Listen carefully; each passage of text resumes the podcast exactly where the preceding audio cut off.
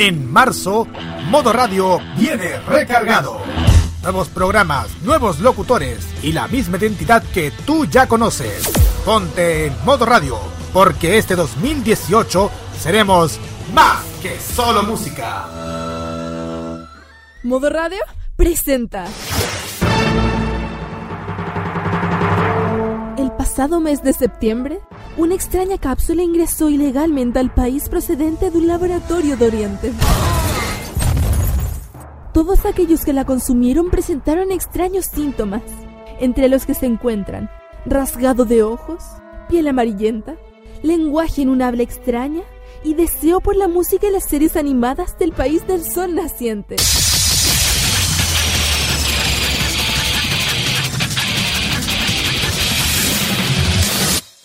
Hoy, Roque Espinosa, Carlos Pinto y sus amigos abren el depósito de donde salió esta cápsula y amenazan con dar una sobredosis a la población de Chile y América Latina.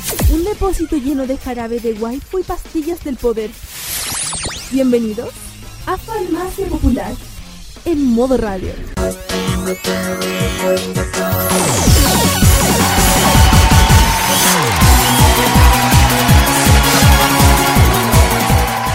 No importa que sea feriado, no importa que nadie labure o que nadie te acompañe, nosotros sí te acompañamos. Buenas tardes, amigos oyentes de modoradio.cl. Comenzamos una nueva farmacia popular acá en esta emisora. Hoy con un episodio un poquito más especial, un poquito más light, un poquito más light, como dirían algunos porque se acerca la Pascua de Resurrección y nosotros queremos vivirla a nuestro modo, a nuestro estilo, al estilo de este programa. Les saluda Roque Espinosa y conmigo están Carlos Pinto y Kirarit Usagi Ojeda. ¿Cómo están muchachos, amigos míos? Muy buenas tardes. Muy buenas tardes. Muy buenas tardes, y en este sábado especial de Semana Santa. Así es. Así. Se- Semana Santa. Semana Santa y eh, pero más allá del descanso nosotros estamos aquí, no hay feriado para nosotros, para Farmacia Popular, así que igual te vamos a estar acompañándote con muchas cosas, con muchas cosillas, con muchos eh, con muchos detallitos, así que bienvenidos todos. Hoy día sí atendemos. ¿Cómo están chicos? Eh, ¿Cómo está Carlos? ¿Cómo estás Kira?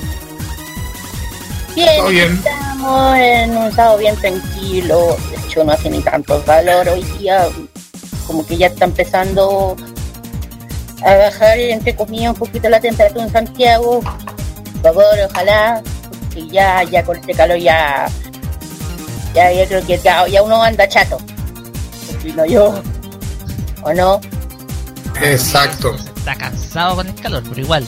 Hasta las noches está un poquito más fresca, eso es lo bueno, pero más allá de eso, más allá del calor, más allá del calor y todo lo demás, estamos aquí para acompañarte y tenemos un temario muy interesante este día de este día hoy.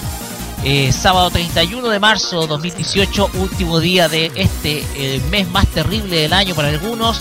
Entramos a abril, entramos a las lluvias mil acá en el hemisferio sur, pero tenemos en hemisferio norte, sobre todo en Japón, la temporada de cerezos. Así que se inicia la temporada de cerezos, pero nosotros en este programa de fin de semana santo vamos a hablar un poco de cómo se celebra en algunas partes de Asia, sobre todo en Japón, eh, el tema de la Pascua Resurrección.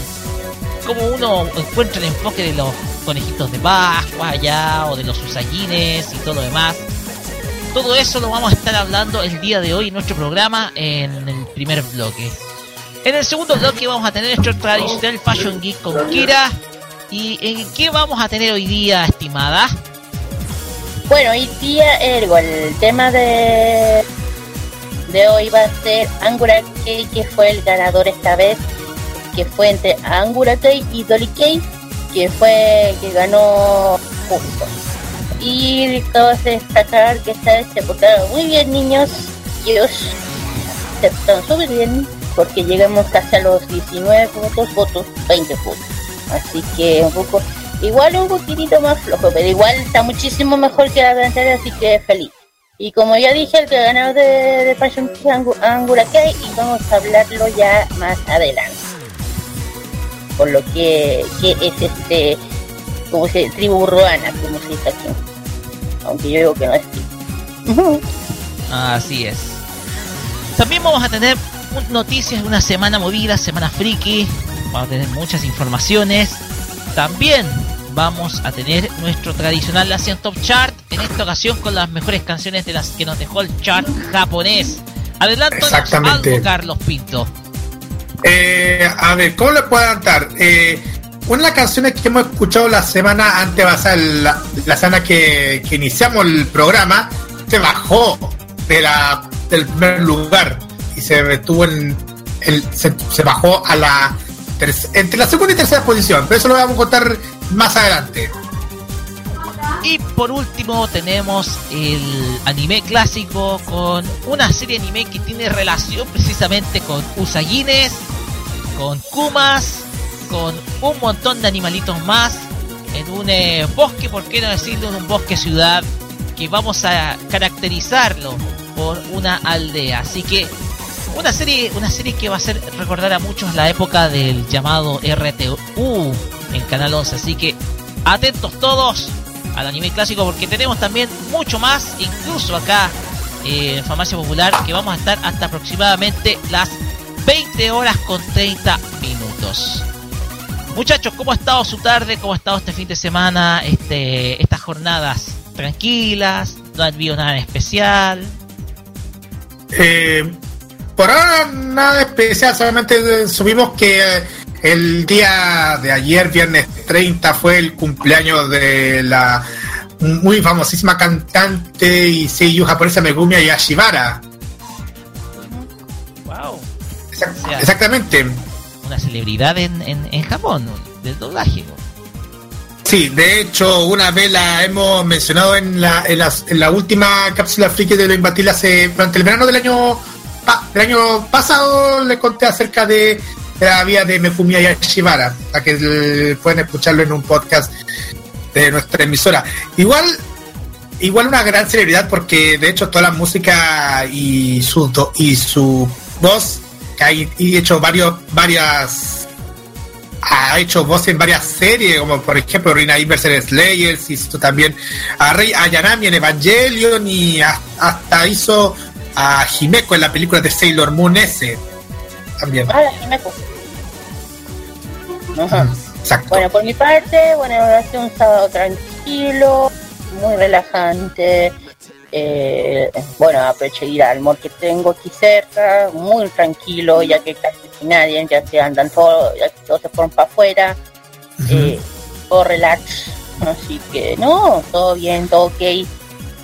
Usa, además que no, no ha hecho tanto calor tampoco hoy día, así que rico, muy rico, agradable. Exacto. Oye, y también se nos quedó el tintero porque antes de ayer, eh, antes de ayer día jueves también estuvo cumpleaños una destacada doblajista latina. Hablamos de la voz que le dio la voz que le dio vida eh, en Latinoamérica por primera vez a, a Koda Nedogawa y también por qué no decirle a Fu, Fuouji o a Naís como la conoció acá. Hablamos de la destacada actriz de doblaje Marcela Bordes, a quien eh, enviamos también un saludo por su nuevo cumpleaños. Así que muchas felicidades a Marcela por eh, este, nuevo, este nuevo cumpleaños y ojalá siga teniendo éxito y siga disfrutando su vida en Los Ángeles. Bien muchachos, eh, vamos a eh, iniciar Farmacia Popular. ¿Algo que decir? las redes sociales. Ah, sí, las redes sociales. Se casi, casi, te, casi se te olvida. en facebook.com slash modo CL, facebook.com slash farmacia popular, Twitter en arroba modo CL y también Twitter arroba popular con el hashtag farmacia popular BR. En Instagram, modo radio CL y en el WhatsApp y Telegram más 56995330405. También nos escucharán en vivo.modoradio.cl tanto en nuestra señal online, en, internet, también en, en TuneIn, Monkey Boy, en nuestra aplicación Radio Chilena también pueden escuchar nuestro programa y todos los programas de la emisora. Ahora sí, vamos directo a la música. Vamos directo a la música, Carlos, porque vamos a iniciar con eh, una canción cuyo, si bien eh, este fin de semana ya, bueno, ya el fin de semana pasado, esta canción dejó de ser el ending de Car Captor Sakura Clear Cargen, esta semana, el día 25, se lanzó el single de el single del ending. Hablamos de Hasaori Hayami y este tema que ya no lo vamos a escuchar en la serie lamentablemente, pero sí lo tenemos acá y completo. Hablamos de Jewelry, el ending 1 de Car Captor Sakura Clear Cargen, con cual comenzamos esta formación popular de hoy día, sábado 31 de marzo. Sean todos bienvenidos.「Y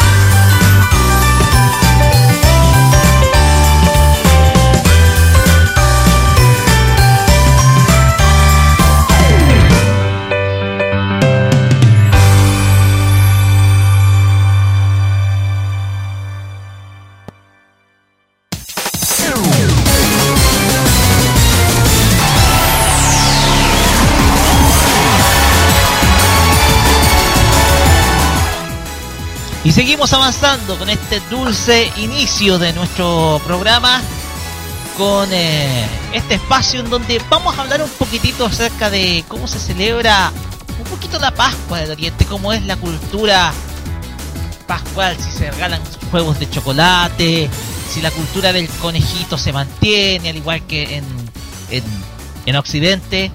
Porque yo tengo el presentimiento de que el usagi o el conejo está asociado por el tema de la luna incluso en Japón. Uno puede ver por la forma de los cráteres lunares, pero esa es otra historia. Pero vamos a estar hablando, copuchando y un poquito dando a conocer algunos tips de cómo se celebra un poquito eh, los domingos de Pascua en, en el Japón.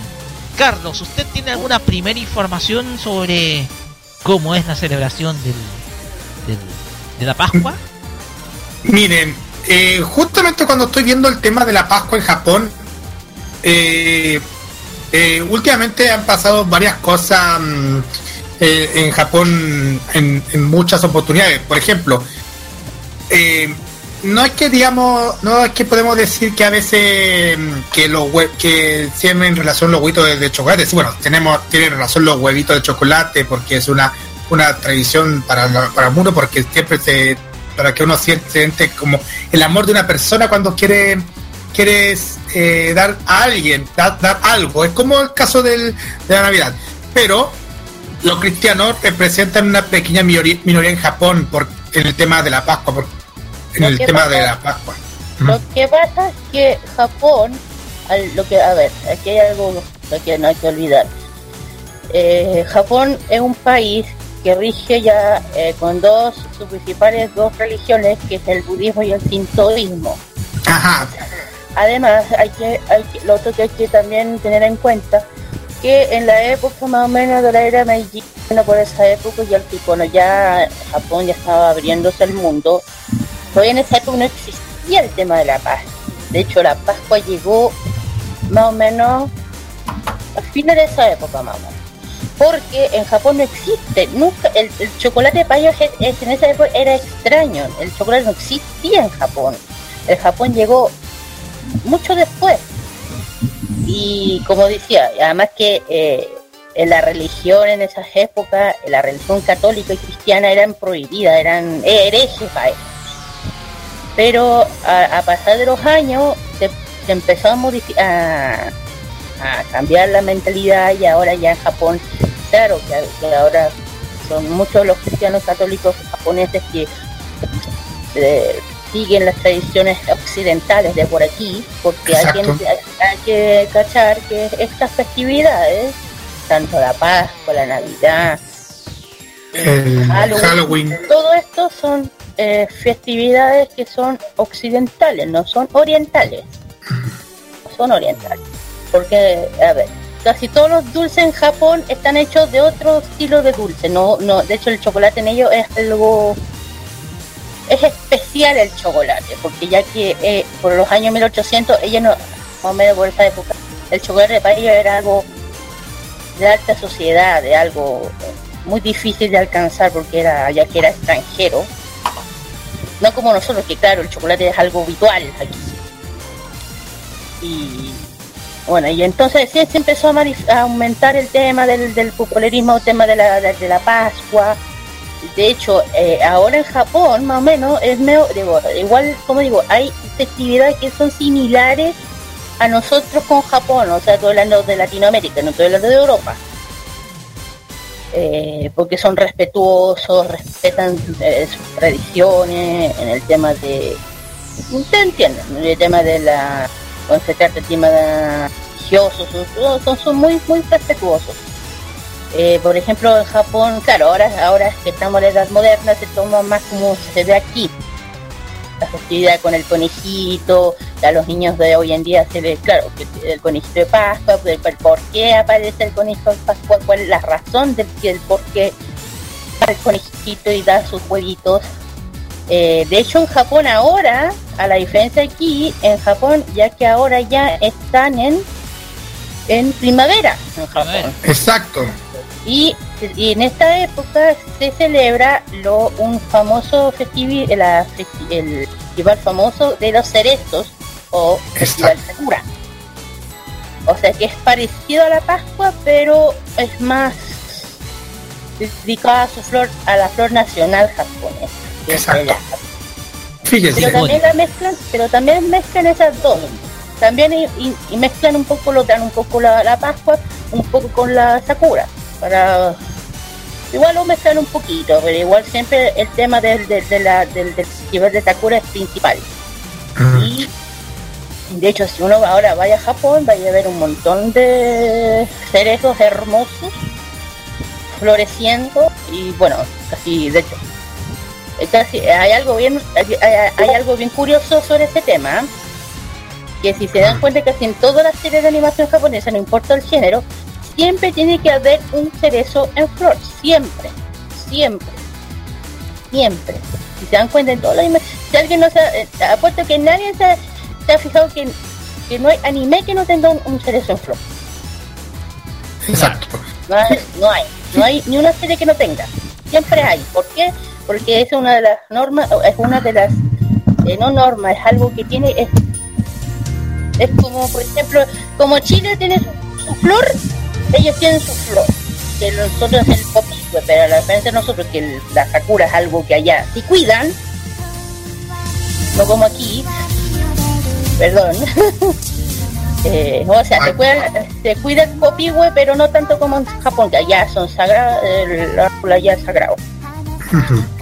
y eso es lo que quería decir un poco sobre la cultura de, la Pascua en Japón. Claro, se celebra hoy en día, se hacen los huevitos de chocolate, se, eh, de hecho hoy en día en, las escuelas de Japón, en las secundarias de Japón, o los jardines se les dice a los niños, se les enseña un poco de su religión y también se habla un poco de la religión católica o cristiana, es donde viene el huevito, es donde viene el tema de la Navidad, eh, de dónde el origen de la Navidad, para que no, no se confundan esas dos religiones que, que es el budismo por parte de Japón y el, el cristianismo por otra parte. Pero ya hoy en día ya los niños, los niños de hoy en día ya, ya entienden ese concepto del que eh, el domingo en el conejito, ponte los chocolates, los huevitos, que la idea es ir a buscarlos. pero, lo principal no son los huevos. El significado de los huevos. El significado, sí. Por eso hay gente que, que hay, hay gente como parejas que le dan, por ejemplo, los a veces las parejas le dan los huevitos de chocolate porque porque le dan algo que, que, que, tanto lo quieres a, alguien que te recibe en un día domingo. Hay, hay, hay como parejas que le gustan tanto los dulces en esos días de festividades. De hecho, sí, dime. No, continúa, no, Gracias. De hecho, hay un dato que quería contarle acerca de los cerezos. Los, estos días los japoneses celebran la flor del cerezo. Esa costumbre se llama hanami, literalmente ver la flor. Y es un rito nacional de primavera. Su origen se remonta a la época de Nara, de eh, que era desde entre 1710 hasta 1794 su, su fecha de vida, aunque fue el emperador Saga, que nació en el 786 y murió en el 842, de la época Heian, quien la popularizó. Organizó en Kioto una fiesta siguiendo el modelo chino de la apreciación de las flores, que enseguida sirvieron de modelo para la aristocracia, primero y después para las clases populares. Centró además la atención en la flor del cerezo y no la del melocotonero, como era más normal hasta aquel momento, aunque parecía la flor del cerezo es más delicada y efímera. Por eso en la fiesta se comía y se veía abundante saque bajo las ramas de los cerezos de la flor. También se escribían poemas y se intercambiaban en los presentes. ¿Qué pareció a los jam sessions de poesía que hacen en varios países? Bueno, que también, bueno, aparte, bueno, eso de la que, hacen estas festividades con de Sakura. Bueno, también sí, también otra cosa que hay que tener, hay que ver, las series anime también interpretan esas festividades porque ellos respetan mucho y lo y siempre tienen que estar incorporado las series de anime, especialmente los shows románticos pasan en estos que son escolares, ahí se ven todas esas tradiciones que, se ven que es real. Por ejemplo, la festividad de Sakura, la festividad de Pontetú, de ir a, a los templos, eh, cuando donde está lleno de tiendas para comer, para, para todas esas cosas, eso existe allá. Uno cree que no, pero sí. Eh, y como te estaba diciendo, eh, ah, se fue la onda. de todas maneras, mira, de todas maneras, mira, eh, también incluso estas fechas dan para incluso experimentaciones de parte de algunos japoneses, porque incluso no solamente está la cultura del huevito de Pascua, sino también la creación de nuevos dulces relacionados con esa fecha. Ah, en primer lugar, Es, eh, mira, en primer lugar, eh, yo tengo alguna información que data del 2016, de hace dos años atrás, en donde muchas veces los japoneses eh, se salen un poco de este esquema, se vuelven un poquito más extremos y van y crean una especie de donuts de Pascua. Mmm, donuts de Pascua. Las donuts, donuts, sí. Unas donuts que particularmente tienen eh, formas muy, pero muy peculiares. Por ejemplo, un conejito, ah. un conejito que, por ejemplo, sale del agujero del donut. O algunas otras con formas de patito saliendo del cascarón. Eh, y otras múltiples, pero múltiples muy peculiares. Bueno, tradicional japoneses, claro está. Pero lo que pasa es que no, no, termina Roque. No, es que estas ideas son como muy ingeniosas de parte de los japoneses porque eh, dan a conocer un poco de, de cómo ellos intentan adaptar la cultura propiamente occidental saliendo un poco del canon, ya saliendo un poco del canon del chocolate, etcétera, y llevándolo más a otros dulces. Dulces que son un poquito menos tradicionales. Es que lo divertido de los japoneses que ellos han sabido innovar el tema de los dulces, el tema, porque, por ejemplo, esos dulces que tú dices, los donuts allá en Japón son otro cuento. Yo he visto unos donuts demasiado inusuales que aquí no la haya pillado, por ejemplo, una dona que, que entera pelota, y aquí no existe. En Japón puedes ver una gran cantidad de formas, de hecho, no solamente en donuts, también en dulce, chocolate, de hecho, con formas kawaii, de osito, de sakura, de mono animado, que aquí no los ves. Eso es lo que uno, sorprende, a pesar que el, chocolate o el dulce chocolate llegó mucho después a Japón. A pesar de los, de hecho, a pesar que llegó medio tarde, Japón ha tenido la, imaginación de jugar con la imaginación y crear cosas eh, bonitas, eh, ingeniosas, kawaii. De hecho, tú ves, el, por ejemplo, el tema de los cafés que hay allá, y ves una, una torta de forma de oso y es como, ¡ah, qué cosa más Yo, y tú pensáis, ¿y aquí dónde ves eso? ¿Aquí dónde ves eso? Aquí no se ve.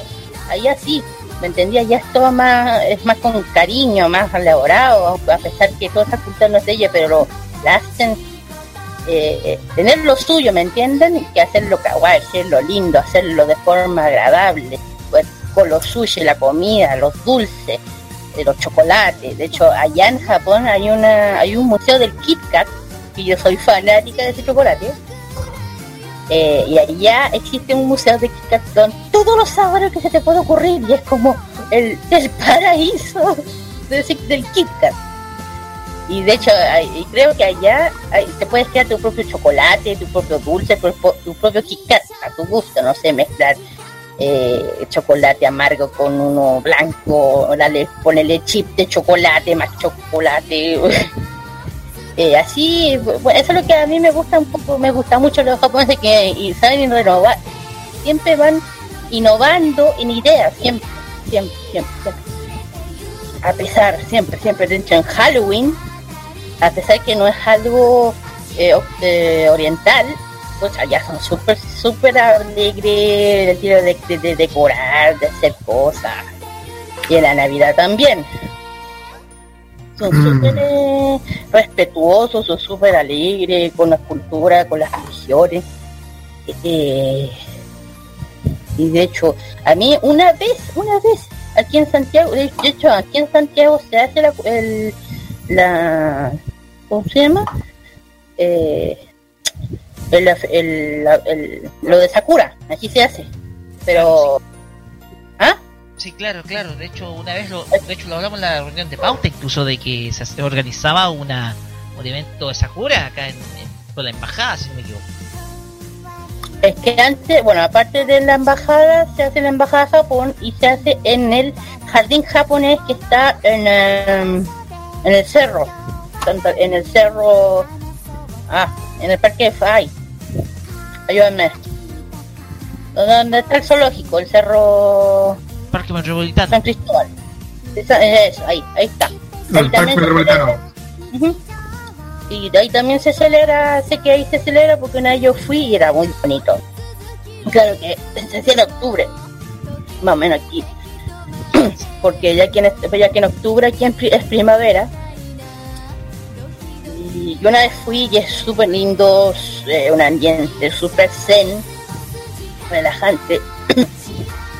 Eh, de, hecho te sentaba y veía los espectáculos que estaban ofreciendo, el espectáculo de la, de la, ceremonia del té, perdón, eh, también demostraciones de kendo, entre otras demostraciones de la cultura japonesa, de uno uno, uno se sentaba y no era agradable ese ambiente, muy lindo, claro que los sakuran ahí apenas estaban floreciendo con el calor que hacía. Eh, Mira, eh, tenemos más datos un poquito de cómo también se pasa a hacer una santa en Japón y también los japoneses innovan en algunos otros conceptos, ya un poquito para seguir avanzando. En primer lugar están los llamados postres de Pascua, como les llaman en Japón. To cook to eat es un poquito lo que se eh, representa en Japón. To cook, o sea, muy tierno y muy comible, por así decirlo, como se recrea en ese significado. ¿Qué es lo que tenemos un poquitito? Eh, tenemos los llamados Max Brenner, que son barras de chocolate, ¿ya? Que son originarias de los Estados Unidos, pero en Japón las adaptan a su propio estilo y eh, hacen incluso menús especializados en precisamente ese tipo de, e, ese tipo de, de, chocolate. También estábamos hablando de las Krispy Kreme Donuts, que eran los donuts de Pascua que habíamos hablado algunas que tienen patitos, otras con un conejito saliendo, otras con forma de huevito incluso, eh, También están los Ginza Cozy Corner. A ver, eh, en el Tokio del 48 el concepto era hacer postres que hacen sonreír a la gente y valorar al unísono entre familias y amigos.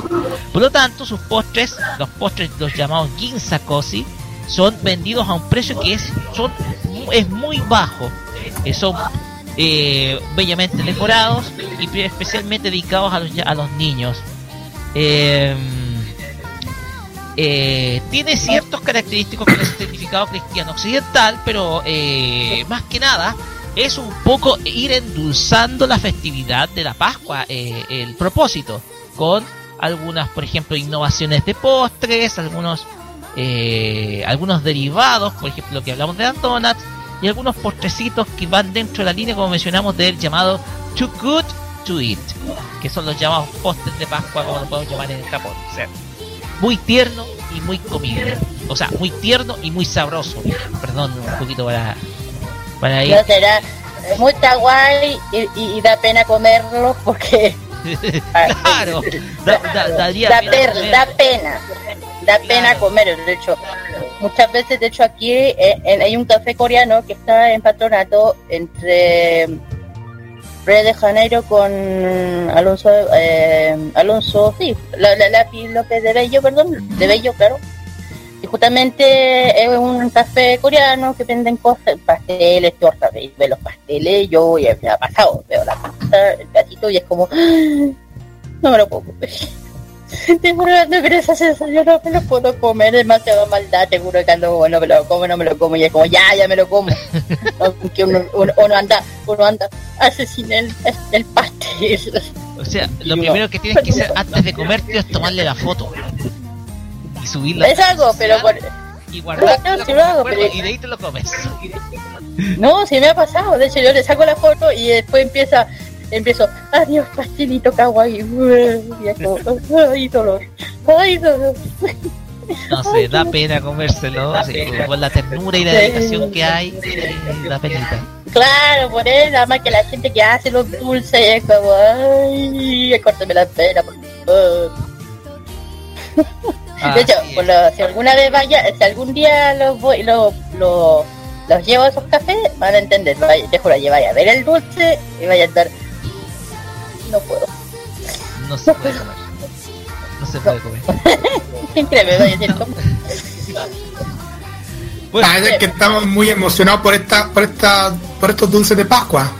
Ay, sí. más dulce de Pascua, pero nosotros acá masivamente compramos chocolates y de hecho algunos que eh, con adornitos, con algunas cositas bonitas para eh, algunos con unas canastitas se hacen cestitas eh, con no sé con un poquito de acerrín pastito no sé seco y de ahí colocan los huevitos ¿cachai? un conejo de Pascua también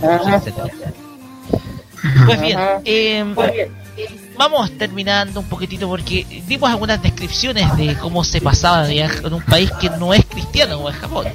Eh, Exacto.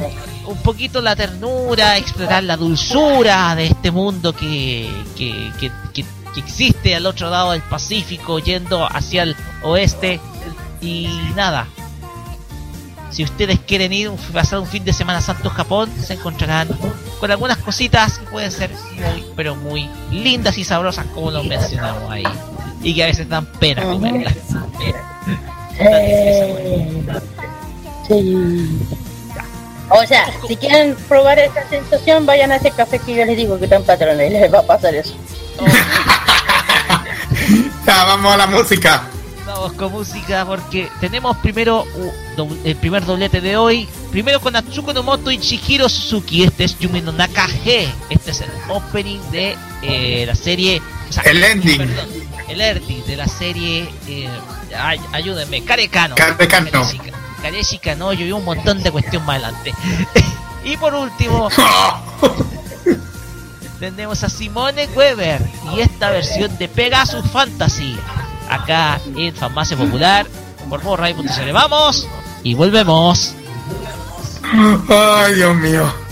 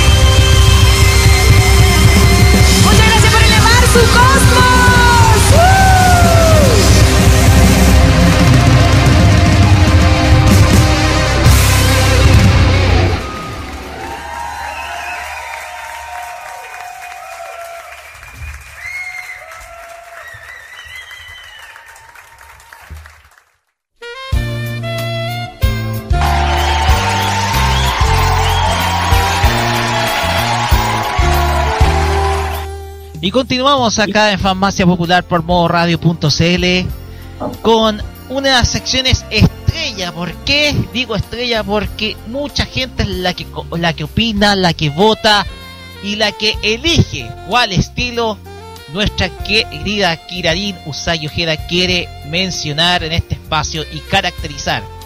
Así que, Kira, ¿cuál es el, ¿a quién le toca esta semana por elección de nuestro público?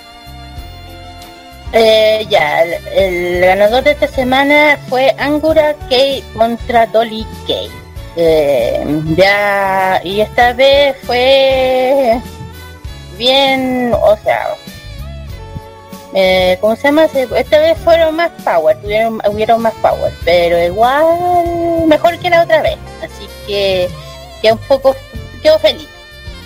Aunque quiero, aunque quiero más power, chiquillo, vamos, ustedes pueden, si dar con un clic en el dedito no, no duele. E igual, en fin, ya, el, el tema es Angura Kei, vamos a hablar de qué se trata este, como se dice, aquí en Chile, tri- tribu urbana, aunque yo le digo maestro. Bueno, vamos a hablar un poco de este, de qué se trata. Eh, el estilo Angura, más o menos, es más o menos, es, es más antigua.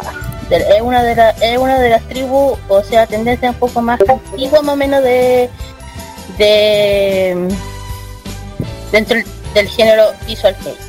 Más o menos esta es del año 1800, eh, eh, esta tendencia apareció durante el año 19- 1980 hasta mm, y principios del año 1996, más o menos. Eh, significa subterráneo, lo que significa uno de los primeros genes que surge dentro del BKE, que es el visual kei, influyente directamente de la cultura japonesa.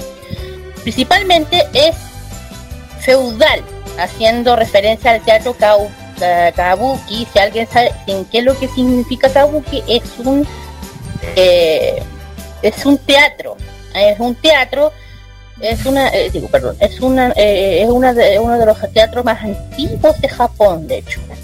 Habla después. Suele vestirse con eh, kimonos o uniformes escolares, más o menos, con maquillajes negros y blancos.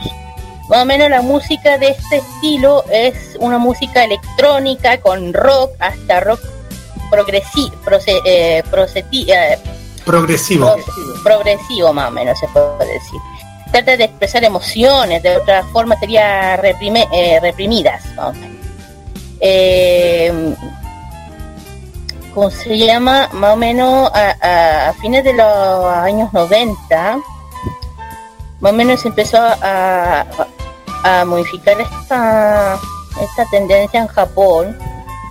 Eh, claro que el principal tema es el kimono, el kimono o los uniformes escolares, más o menos de los años 80, y la pintura kabuki o shironuri, eh, shironuri más o menos, y también toda esa eh, presencia japonesa japonesa araiko, o, sea, de una moda para rescatar un poco, se rescata un poco de la tradicional, las cosas tradicionales de Japón. Eh, bueno, aparte de eso, eh, un, un, eh, un bien, bien conocido que se llama Yushi Tereyawa, que es un histórico, históricamente es, fue uno de los importantes para desarrollar el, el estilo Angular Kei. ¿Por qué?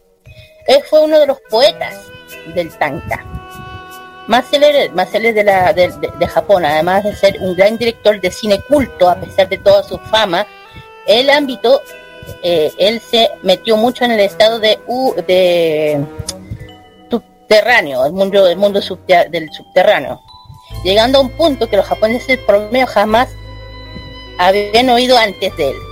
Tereyama creó una producción más contra, eh, bizarras en la época de la Segunda Guerra Mundial más o menos, y fue uno de los primeros en tratar el ambiente tan notorio, tabúes de, eh, tabúes de la sociedad japonesa en esa época.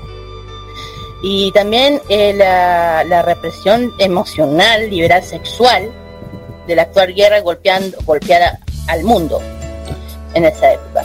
Y, y bueno, lamentablemente este caballero artista que es uno de los que creó más o menos el, estilo Angular que falleció lamentablemente dejando esta este legado y después de esto ya vinieron ya las bandas las bandas que las bandas de Angular las bandas con alta influencia en la cultura japonesa principalmente tradicionales tiempos araicos más o menos eh, acostumbrada, a adoptar aspectos más simples, general, con ropas típicas japonesas, o sea, kimono, maquillaje negro, ya lo dije anteriormente.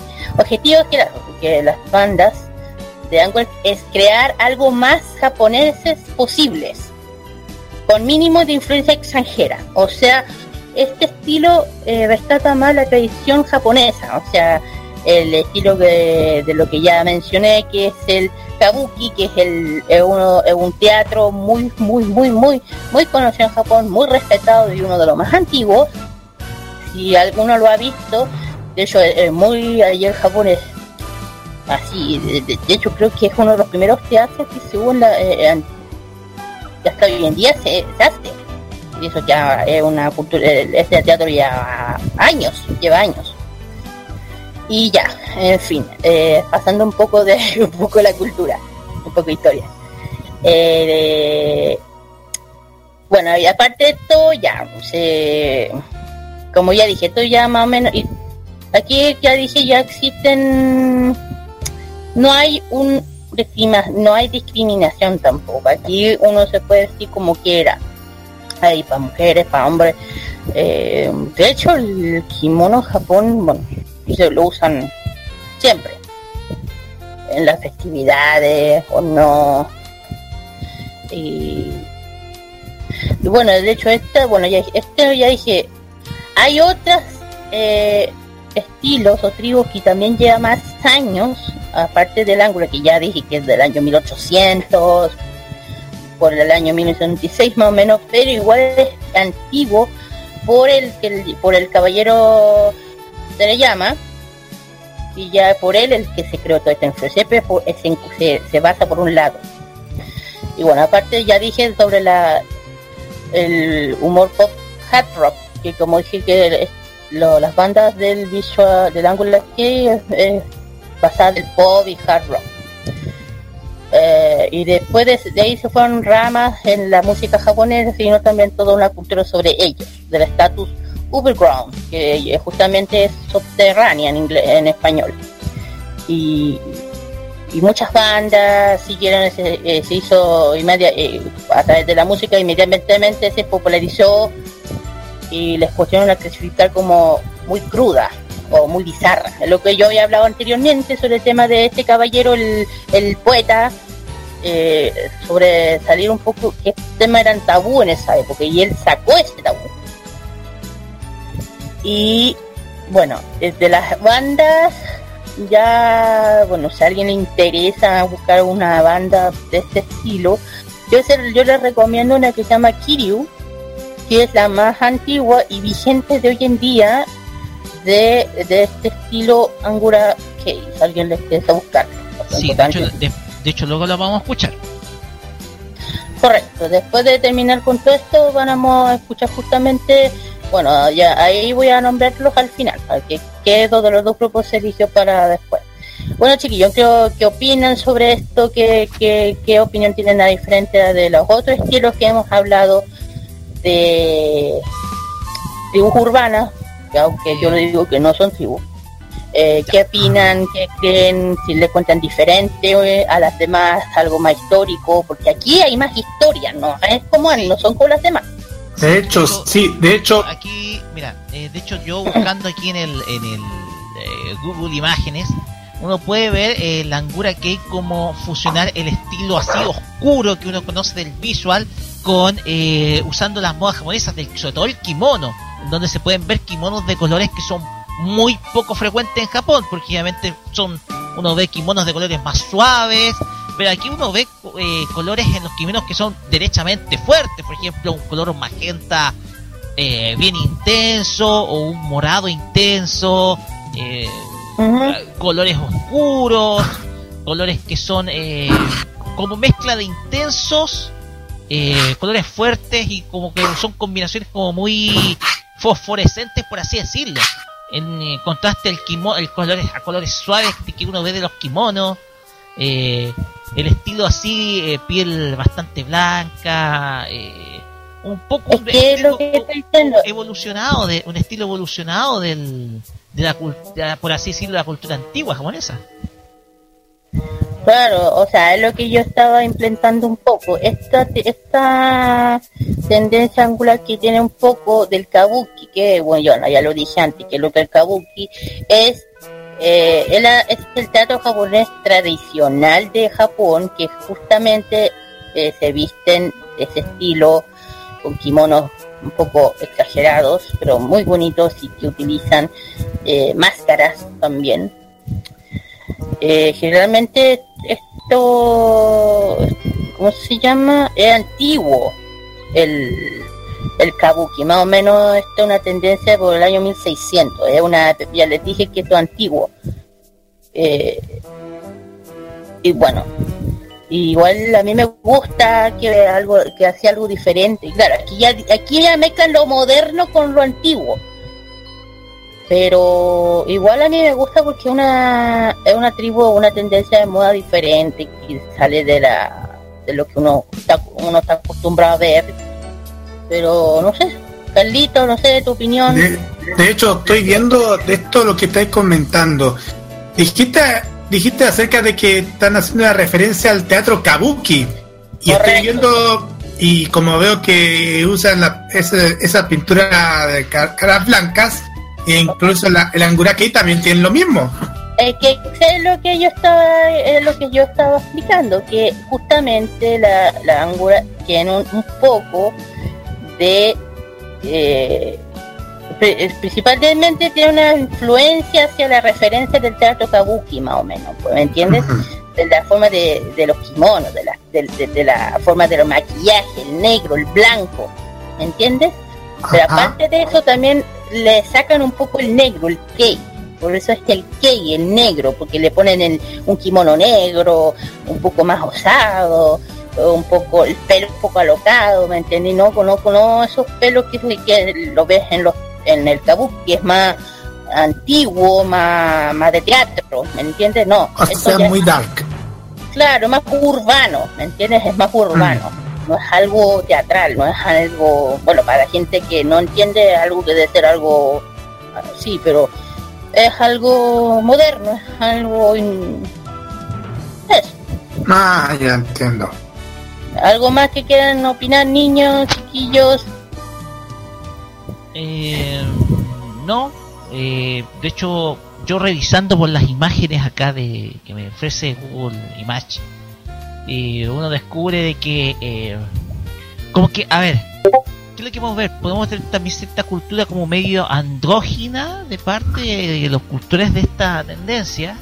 Cuando digo andrógina significa que hombres con apariencia más femenina, eh, atreviéndose a usar un elemento que es conocido, o sea, que, que uno tiende a relacionarlos, por ejemplo, con, las mujeres, pero igual reinventan el estilo, eh, tal como con colores que son fuertes, algunos oscuros, eh, algunos eh, algunos kimonos que son un poco extraños, por así decirlo, o bien poco bien eh, salido de lo frecuente que puede uno uno relaciona esta esta ropa tradicional japonesa y nada, pues, y hay mucha, hay mucho interesante en esta, en esta tendencia. Eh, que también ha derivado la música también, como lo mencionaste, la, la música, el hard rock, un poco en el heavy metal. Eh, uno a veces lo, yo lo termino relacionando mucho con el con lo que uno ve fusionado con el new wave. No sé, incluso relaciono mucho con lo que uno conoce de The Cure, en donde no sé, se usa mucho de estos estilos así como no sé, el joven manos de tijera, etcétera Más o menos de, la década de los 80. Así que una buena referencia para aquellos que quieren conocer un poco eh, lo que es esta, esta tendencia que es el Agura Kei. Así es, bueno, ya, ya está más o menos terminando ya esta sección, ya la otra, ya al terminar esta vamos a ir a para la segunda, eh, ya la segunda encuesta, perdón, y chiquillos, quiero, quiero que me manden sus opiniones, eh, sus ideas de qué otra cosa aparte de estas modelos quieren que hable. O sea, ustedes son los que quieren, o sea, quiero que ustedes pongan el tema para yo hablar. Si tienen alguna duda, alguna, alguna, algo que quiere que se hable en esta parte, por favor, eh, escriben al Twitter o en el Instagram de Modo Radio, escríbenlo, yo los le, los, yo se los yo los voy a estar leyendo créanme, por favor, quiero que me den sus ideas, ayúdenme, ustedes también si quieren que aquí se exprese lo que uno quiere eh, escribir, de que, quiere que se hable. Aquí se va a hacer. Por eso, chiquillos, por eso, eh, ya, ya, saben, tienen el Twitter del modo radio, también de Farmacia Popular, ahí tienen sus dudas, sus preguntas, y yo se lo voy a estar respondiendo o se lo respondo para el próximo sábado. Y bueno, después de esto viene la música. Siempre música. ahora. Bueno, claro. Bueno, la primera, la primer, el primer grupo justamente hablamos de eh, un grupo angular que se llama Kiri, que es uno de los grupos más, más, más o menos que más ha durado en el tiempo que hasta hoy en día están vigentes. Y el título de la canción de esta vez se llama Dragon Amateurus. Y después vamos a, vamos a poner un poco, un poco nostálgico, vamos a poner al grupo Ex Japan el título Jade. Ahí la próxima ya vamos a hablar de qué se va a hablar otro tema. Así que si quiero ponga sus eh, comentarios, qué quieres que se hable, qué, qué otra part, cosa aparte de esto de la moda quieren que se hable. Y yo se lo voy a estar leyendo, ¿saben chiquillos? Y les dejo estas dos canciones y vamos y volvemos a toda a todo volumen acá en Farmacia Popular. Vamos y volvemos. shadow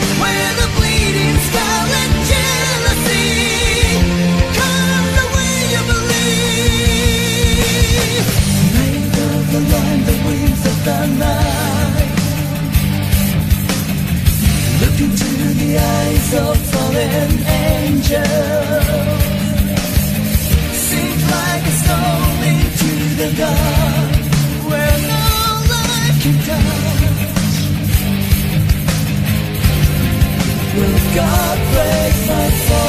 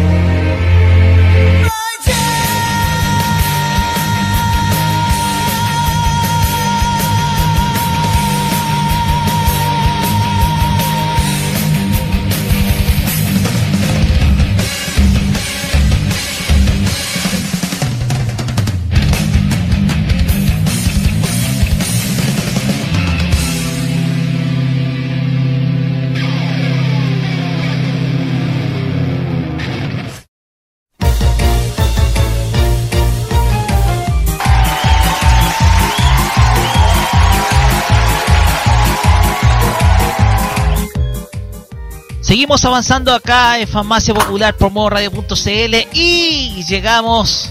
Oye, me salió. Y llegamos al bloque de noticias frikis. Aquí con los tres colaboradores de este lugar. Primero comencemos con Kira porque ella siempre le gusta hurgar en noticias y tiene una información que tiene que relación con Dragon Ball Super. Porque se acabó la semana pasada. Kira, ¿qué nos tiene que contar de DBS?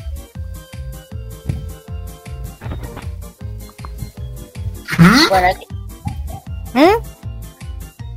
¿Qué nos tiene que contar de DBS? bueno, aquí vamos. Ah, ya. Bueno, esa noticia va a salir después. Oh, no, no, mejor, mejor ahora.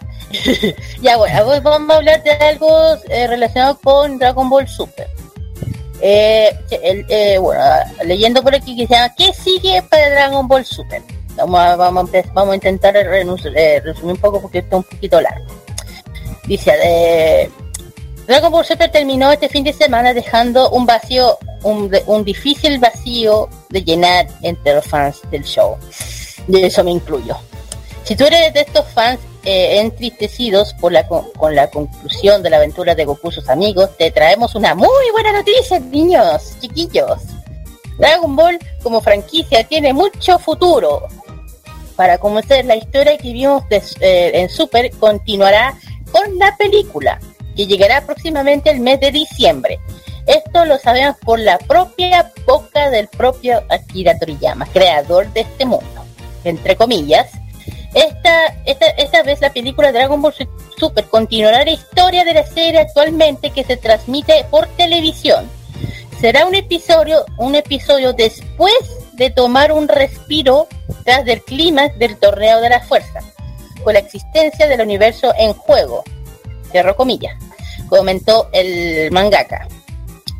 Eh, eh, las palabras traducidas por el sitio oficial del anime. Eh, Anotan, anota, anoten la fecha.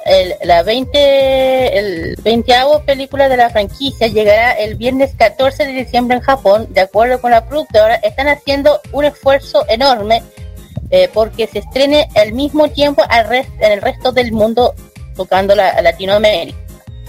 Por otra parte, tenemos el manga, el cual es elaborado por el artista japonés Toyotaro, con las siguientes publicaciones mes que se publican mes a mes, como se hace hasta- la fecha. Entre comillas, la versión animada de Dragon Ball Super terminará por el momento, pero eh, pero el muy popular manga dibujado por Toyotaro seguirá funcionando como hasta ahora. Fueron las palabras de Toriyama, cierro comillas.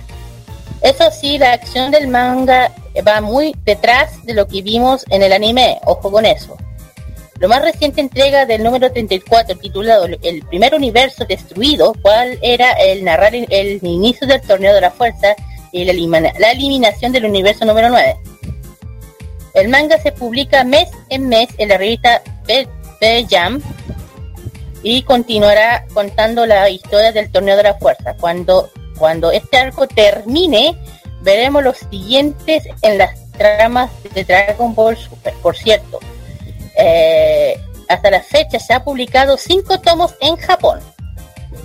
Entre otras cosas, no podemos olvidar sobre lo que vive en Latinoamérica, en lo que los cuatro primeros arcos del show han sido doblados en español, por lo que aún falta que llegue a nuestra región el arco del Universe Survival, con las voces conocidas de la década de los 90, como todos latinoamericanos. Aún no hay fecha de ten- tentativa sobre el, estreno del arco en nuestro idioma, pero siguen tanto en IGN en Latinoamérica para eh, enterarte de lo, de lo relacionado con ello. Eh, ¿Qué más? Bueno, ya saben que ya terminó el tema de Dragon Ball y ahora está transmitiendo GGG no Kitaro. tra- tendrá, bueno, 50 por Fuji TV. Entre pausas por, día, eh, por días festivos, el número, ca- eh, el número de capítulos se tiene previsto que este anime termine es- entre abril y junio del año 2019. Será, otro hablando del Kitaro, eh, será entonces el regreso de Super. Ojo con eso. Es, eh, es más, eh, más noticias sobre el show, te contamos eh, sobre esto y más. Ya chiquillos, no sé qué opinan sobre esto, yo saben que No me extraña. Ah, ahí está la razón. ¿Te acuerdas que Roque lo que tú me estabas hablando sobre Kitaro hace en la vez anterior? Sí, de hecho, a ver, eh, porque tenemos que recordar que Yeji no Kitaro tendría eh, más de 50 episodios, eso lo dijimos la semana pasada. Y eh, hay, eh, ¿qué, es lo que, ¿qué es lo que presupone? Que este anime podría terminar ya sea terminando el año 2019 o iniciando el año 2020 aproximadamente, porque no Es se da que- cantidad de específica de episodios de Kitaro. No hay una Es información que justamente oficial de eso. aquí, claro, que justamente aquí se habla entre, dice, entre las pausas por días festivos y número de capítulos, se tiene previsto que este anime, Kitaro, termine entre abril y junio del año 2019. Será entonces, en- entre, entre, paren- entre signo de interrogación, el regreso de Super. Es lo que estáis diciendo. Ok. ¿Ok? Sí, ok. De hecho, a ver. Bueno, hay que esperar y una información oficial, aunque yo creo que eh, la explotación de Dragon Ball como franquicia va eh, de parte de Toy Animation va a ser yo creo que igual a la que hace de otras franquicias que son históricas de su casa a cuales menciono por ejemplo no sé a ver Tiger Mask eh, la misma la misma eh, Massinger en donde recordemos que Toei ha hecho eh, eh, tiene o mejor dicho algunos autores le ceden los derechos a Toei para hacer explotación incluso a perpetuidad de la franquicia o sea ¿qué es lo que hace? puede que no sea canon del autor pero Toei puede hacer uso de la marca, por ejemplo, en este caso Dragon Ball, el momento que ellos estimen conveniente. No sé cómo será el contrato entre ellos y Akira Toriyama, pero yo Para- creo que esa va a ser la estrategia que va a, este, eh, a usar Toei para la explotación de eh, la marca Dragon Ball. ¿ya? No digo solamente Dragon No. Ball Super, sino que es Dragon Ball. En general. Mm, Bueno, no creo, no creo tanto, porque ya que también de aparte de esto se había anunciado por parte de Toei que eh, el- eh, iba, a haber, iba a haber un departamento solo y exclusivo para Dragon Ball dentro de Toei. O sea, es, como, ok. Bueno, ya dejo micrófono, le doy el micrófono a mi compañero para que den esta próxima noticia. Exacto, porque la siguiente noticia tiene que ver con otra de las series de anime muy conocida de la década pasada que todavía sigue vigente. A través de el Facebook oficial de Concomic Cine se han publicado diversos video- videos sobre el doblaje de Chin Chan a dormir, el gran asalto en el mundo de los sueños. Primera película de la franquicia de estrenarse los próximos días a nuestro continente. Teasing, tra- teaser, trailer, making of e invitación de Laura Torres han sido revelados al deleite del público. Importante recalcar que el film será estrenado el- desde el viernes 6 al domingo 8 y del viernes 13 al domingo 15 de abril en la sala de Cinépolis, primero en México y después en el resto de Latinoamérica. El doblaje destacado por basarse en la versión japonesa utilizando los nombres originales y no los occidentales como lo vimos en la serie, así como, como contar con la mayoría de las voces originales de antaño. Por lo tanto, Masa- Masakazu Hashimoto estará en la Con Comics Guadalajara el próximo sábado 21 y domingo 22 de abril, el cual tendrá panel en escenario y la firma de autógrafos en un set de fotos que con Comics Cine tendrá para todos los fans de Shin Chan. Recordemos que este artista ha sido director y, escritor de series y películas de Shin Chan o también de Full Metal Alchemist. La película fue dirigida por la reconocida actriz Laura Torres y grabado en el estudio SDI Media México, donde participa también Diana Pérez, Alfonso Obregón, Ana Lobo, Eduardo Garza, María Ortiz, entre otros. También contó con la participación de Maggie Vera en la dirección musical y mu- dirección musical por una corta canción que interpretó Claudia Brans, Bramsfete. Bransfete, ahí sí. Próximamente se anunciarán las fechas de estreno de Argentina, Belice, Chile, Colombia, Costa Rica, Salvador, Guatemala, Honduras, Nicaragua, Panamá, Perú, Pe- Perú y Uruguay. Buenas. Perro. No se enojen, amigos Mm. peruanos. No se enojen. No, Se no, no se enojen. eh, este, este, este muchachito que tengo acá. Pero bien. Mm, eh, Sorry. No sé qué es lo que habrá pasado con las anteriores películas de, de Dragon Ball Super. Porque, o sea, no, de, perdón, no, las anteriores películas de Shin-Chan Chin-chan. se- eh, as- algunas que se habían prometido de que de que se iban a emitir y no sé pues algunas que quedaron en el no sé eh, quedaron en el en el aire por así decirlo el estreno de las otras películas había en el pasado se había anunciado algunas pero igual todavía quedan en el aire algunos algunas de esas obras relacionadas con Chinchan. Así más que nada más que nada un poquito para ir para recordar el recordar eh, un poquito respecto a lo que sucede sucede o cuál es la actualidad de, de esta franquicia acá en América Latina.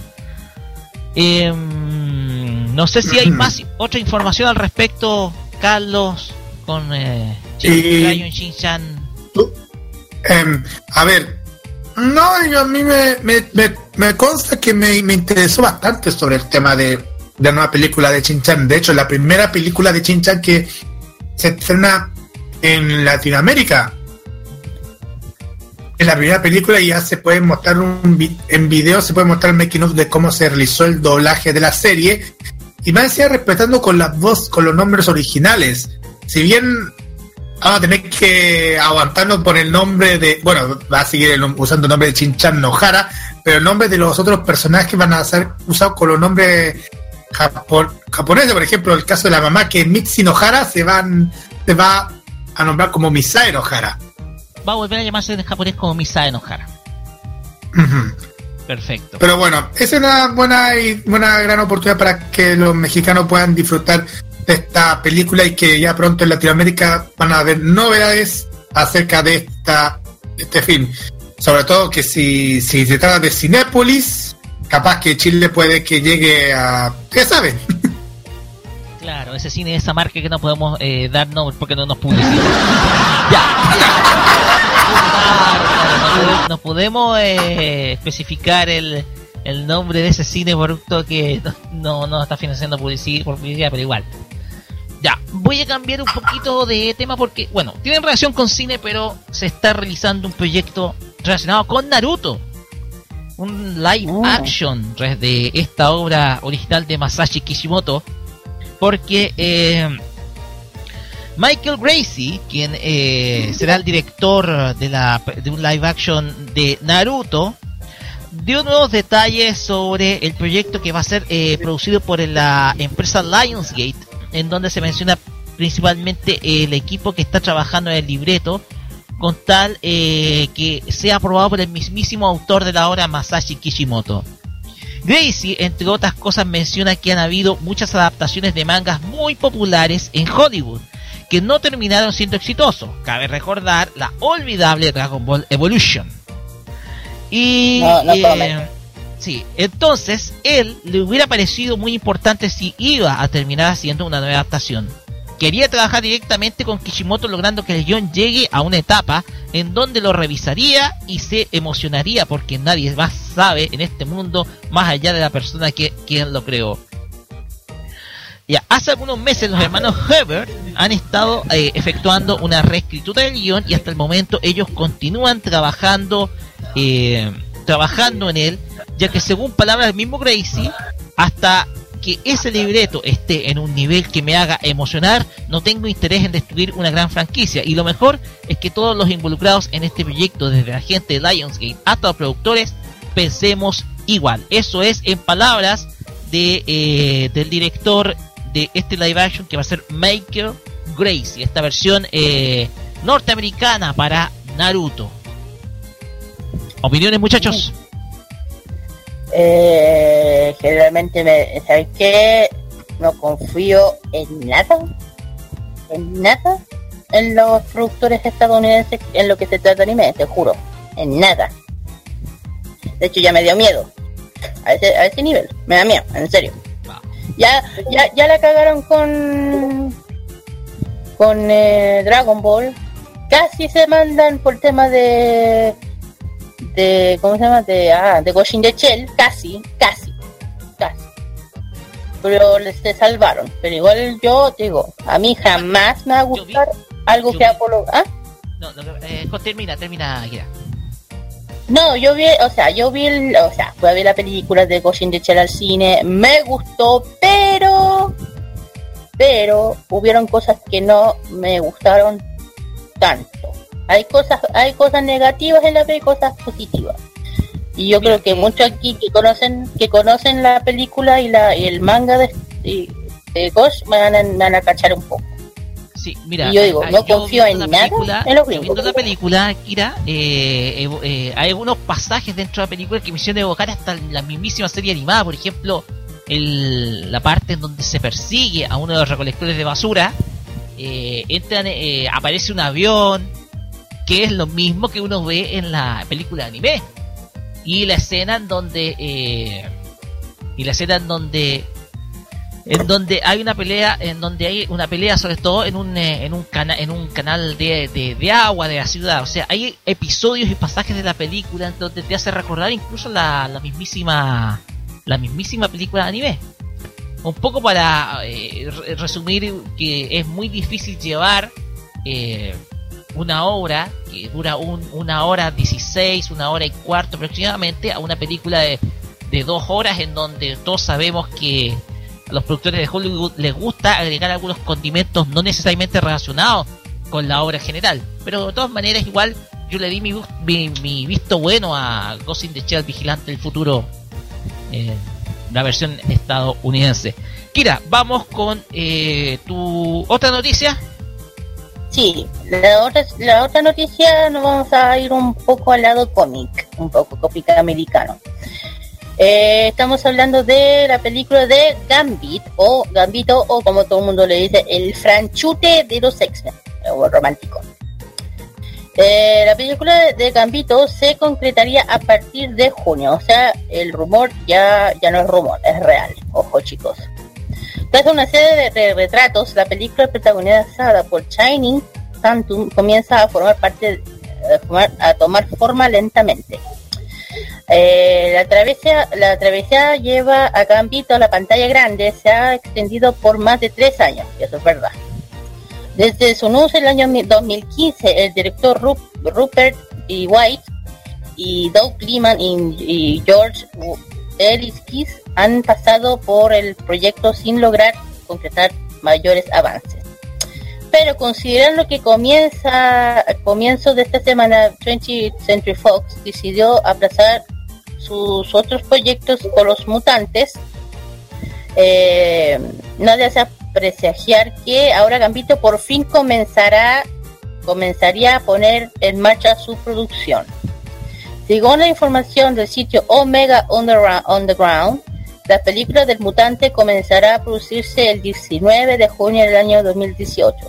Se llevará a cabo sus filmaciones durante los veranos, sobre los el verano estadounidense de New Orleans, Luisiana y la ciudad que es originalmente el personaje de los cómics. También el estudio podía eh, recu- recurrir a las instalaciones de Big Easy Studios ubicadas en, el mismo lugar donde se filmó Logan. Pese eh, de estos retratos, la película aún cuenta con Shining Tatum en el rol de, de Remy Etienne, el nombre real de Gambito que es Remy. Esta información se añade a los rumores de que Hollywood Reporter reveló en febrero apuntaba apuntaba que Fox estaba a punto estaba buscando un director para hacer encargo del proyecto eh, una vez el nuevo guion para la película que estuviera aprobado en marzo. Por lo pronto se podía dar un anuncio oficial que eh, en la materia. Gambito aún mantiene su fecha de estreno el 7 de junio del año 2019. O sea, después de tantos años, de tanto rumor, al fin va a salir el- la gran película esperada por muchos fanáticos del cómic americano por parte de los X-Men, el gran Gambito Franchute, como dice Logan, el, fran, el Franchute. El No sé qué el opinan. superhéroe Frank. ¿Ah? el El Franchute. Franco. Claro, el franchute, el, el, el- el- el enamorado de. Claro, el enamorado de la Rose, más o menos. Bien, el universo Marvel se está todavía eh, está agrandándose en términos de cine, pero a mí me gustaría un poquito más avances eh, en las series animadas de Marvel. Que no se cortara un Mm, poco es que los- como que es que como que la eh, no sí yo también estoy de acuerdo que sería bueno que lo interpretaran en, los monos animados. De hecho se eh, de hecho hace poco creo que se iba a ver digo se, no me acuerdo de la última serie de los X-Men eh, la moderna que se hizo que era bien buena pero como todos saben que el cine es donde más pega el tema de los superhéroes eh, entonces se le están dando más para ese lado. Imagínate que ya, ya salió Black Panther, ya este año ya tenemos a Infinite Wars, tenemos la película de ah, de Aquaman, la película de parte de ah, la película de Atman 2 también, la película de Atman 2 también. Y como siempre la franquicia de los superhéroes siempre va a ser más fuerte el, el cine. Siempre. Siempre, siempre, siempre, siempre. Por parte de Marvel. Y bueno, eso sería el, bueno, alguna de las noticias al lado del cómic, ya saliendo de los rumores que ahora ya por fin, después de años, Gambito tendrá pantalla grande. Para todas las que le, a todas las, las que les encanta Gambito. Yo, yo conozco muchas amigas que están detrás de eso. Ya, eh, Carlos, ¿hay alguna otra información? Porque voy a pasar unas breves eh, noticiosas. No sé si hay otra información, Ya, Carlos. ya para, ya para finalizar el, el nuestro bloque. Sí, porque Eh. ustedes saben, eh, ustedes saben de que eh, viene la temporada primavera en Japón y vienen las nuevas series. Ya Crunchyroll está eh, anunciando ya algunos de sus eh, algunos de sus estrenos próximos y ya dio el anuncio de algunas series que ya se vienen y son series que dicen que son muy buenas. La primera es. Sí. La primera es el spin-off de Sword Art Online, que se llama Alternative Gun Gale Online, que es, está eh, cuyo tiene su origen en el universo Gun Gale Online, que está vinculado con la segunda temporada de la serie, la primera, la primera parte de la segunda temporada, en donde está la historia de eh, una chica quien eh, usa eh, este videojuego más o menos un poco para mostrar una imagen distante de lo que es en la realidad. Otra serie es Persona 5 de Animation, la cual eh, es quizás una de las más esperadas. Y Claro, hace poquito-. Sí. Y hace poquito eh, confirmó Crunchyroll que eh, emitirá el simulcast de Uma Musume Pretty Derby, que es otra de las series que va a estar disponible en eh, esta plataforma. Eh, Y yo espero tres de esa lista. De esa lista, pero tres. Y una es Tokyo Glow. Tokyo espero. Y esa sí que la quiero ver. Sí, es quizá una más esperadas. De hecho, a ver. Y, ah, y antes de, y antes de terminar, eh, tengo los resultados de sintonía que, que marcó eh, la semana pasada Dragon Ball Super, los cuales mostraron solamente cierta estabilidad. ¿Por qué? Porque según el ranking que se publica semanalmente de las series animadas que se dan eh, durante la semana, eh, Dragon Ball Super alcanzó un porcentaje de audiencia del 5.7. Esto es abajo de lo que marca tradicionalmente, eh, eh, eso es abajo de lo que marca tradicionalmente One Piece, que marcó este fin de semana pasado eh, 6.6 de sintonía. ¿Ya? Eh, según video de research, eh, Dragon Ball Super marcó una sintonía 5.7 el día 25 de marzo a las 9 de la mañana. Esto es detrás de One Piece, que marcó 6.6, Detective Conan, que marcó 7.5, Chibi Maruko-chan, que marcó 8.6, y, y la imbatible Sasae-san, que marca 12.8. Eh, mantuvo su estabilidad, no ni estuvo mejor ni estuvo peor, pero te da a entender que el impacto, esto da a entender que el impacto que tiene que tuvo la serie en Japón es muy pero muy distinto al que se vio acá en Occidente. Por lo tanto, eh, la idea de que los nuevos productos de Dragon Ball Super pueden que pueden venir para a futuro, eh, yo creo que van a ir más orientados al mercado de Occidente. más orientado opino lo mismo. occidente. Y vamos a ver qué pasa. Vamos a ver qué pasa por, vamos a ver qué pasa con la franquicia porque eh, hay todavía muchos misterios respecto a lo que qué va a pasar con Dragon Super, aunque es obvio Ajá. que va a haber continuidad de la obra, tal vez con otro tipo de Dragon Ball AF y otros derivados que pueden haber, pero de todas maneras. Oye, Bien. algunos, algunos, ¿Sí? estaban- algunos reclamaron de que Dragon Ball Super no es más que un fanfiction basado en Dragon Ball AF. po. Algunos, eso era ¿Sabes un comentario. Es que de hecho, el Dragon Ball F justamente se hablaba, bueno, anteriormente se hablaba del, del, del Super Saiyan fase 5, que justamente el pelo de Goku era gris, tirado blanco, y justamente cuando uno terminó bien el, pe- al final del 130, ve a Goku con ese pelo y es como, ¿en serio? ¿En serio? Yo, de hecho, yo, a mí también me pasó. Y yo dije, se hizo realidad, se hizo, la, se hizo realidad lo que el de Dragon AF, se hizo realidad chiquillo. Y dije, oh, Pues bien. Ya, fíjense. Muchachos, ya. vamos y- con y la una música. última. Ah, ¿tienes última noticia? Rapidito, Carlos. Tenemos una última rapidita. Hace, unos, hace un par de días atrás, Netflix hizo acto de presencia en la más reciente edición del Anime Japan 2018, uno de los mayores eventos de anime que ocurren cada año en Japón. La plataforma montó un gran parte durante la convención, presentando más de 100 títulos de animación japonesa disponibles en sus catálogos.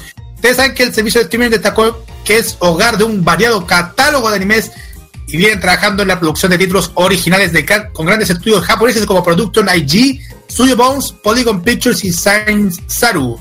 Como ustedes saben, Netflix comenzó el año estrenando animes a nivel mundial como Devilman, My Baby, Godzi- y Godzilla también. Junto a los más recientes Be the Beginning, ICO Incarnation, Short Guide Animation y Children of the Worlds.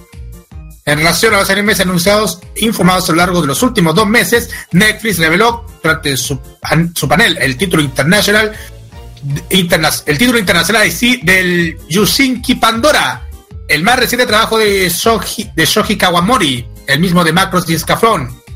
El anime tendrá de título Last Hope. Este anime se estrenará en Japón el 29 de marzo, mientras que para el resto del mundo eh, el proyecto llegará dividido en dos partes. La primera llegará el 14 de septiembre y la segunda el 21 de diciembre.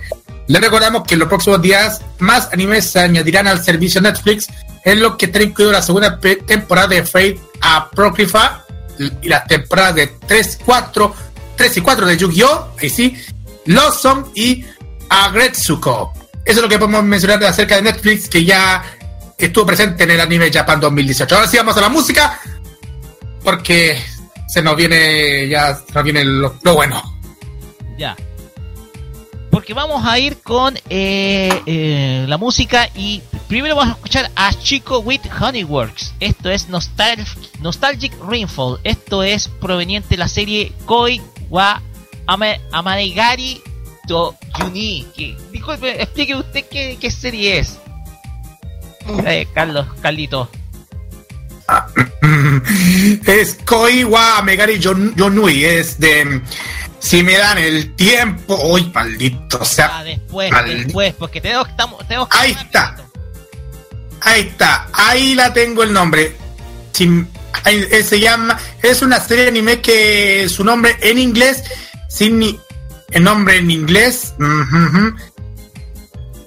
Rainfall, algo así. Algo así, vamos a, de- a detall- vamos a detallar ya al final del, del, del nombre de la canción, al final del programa. Al, al final del, al final de la canción vamos a detallarle el nombre del, del, del, del tema. Eh, y después vamos a irnos con Bleach. Con un ending de Bleach. Esto es, les digo de inmediato, Atari Kousuke con la canción Tanewo Mako Hibi. Una balada que hace del décimo tercer ending de esta serie producida por Estudio Pierrot. Vamos y volvemos con el Asian Top Chart acá por Farmacia Popular.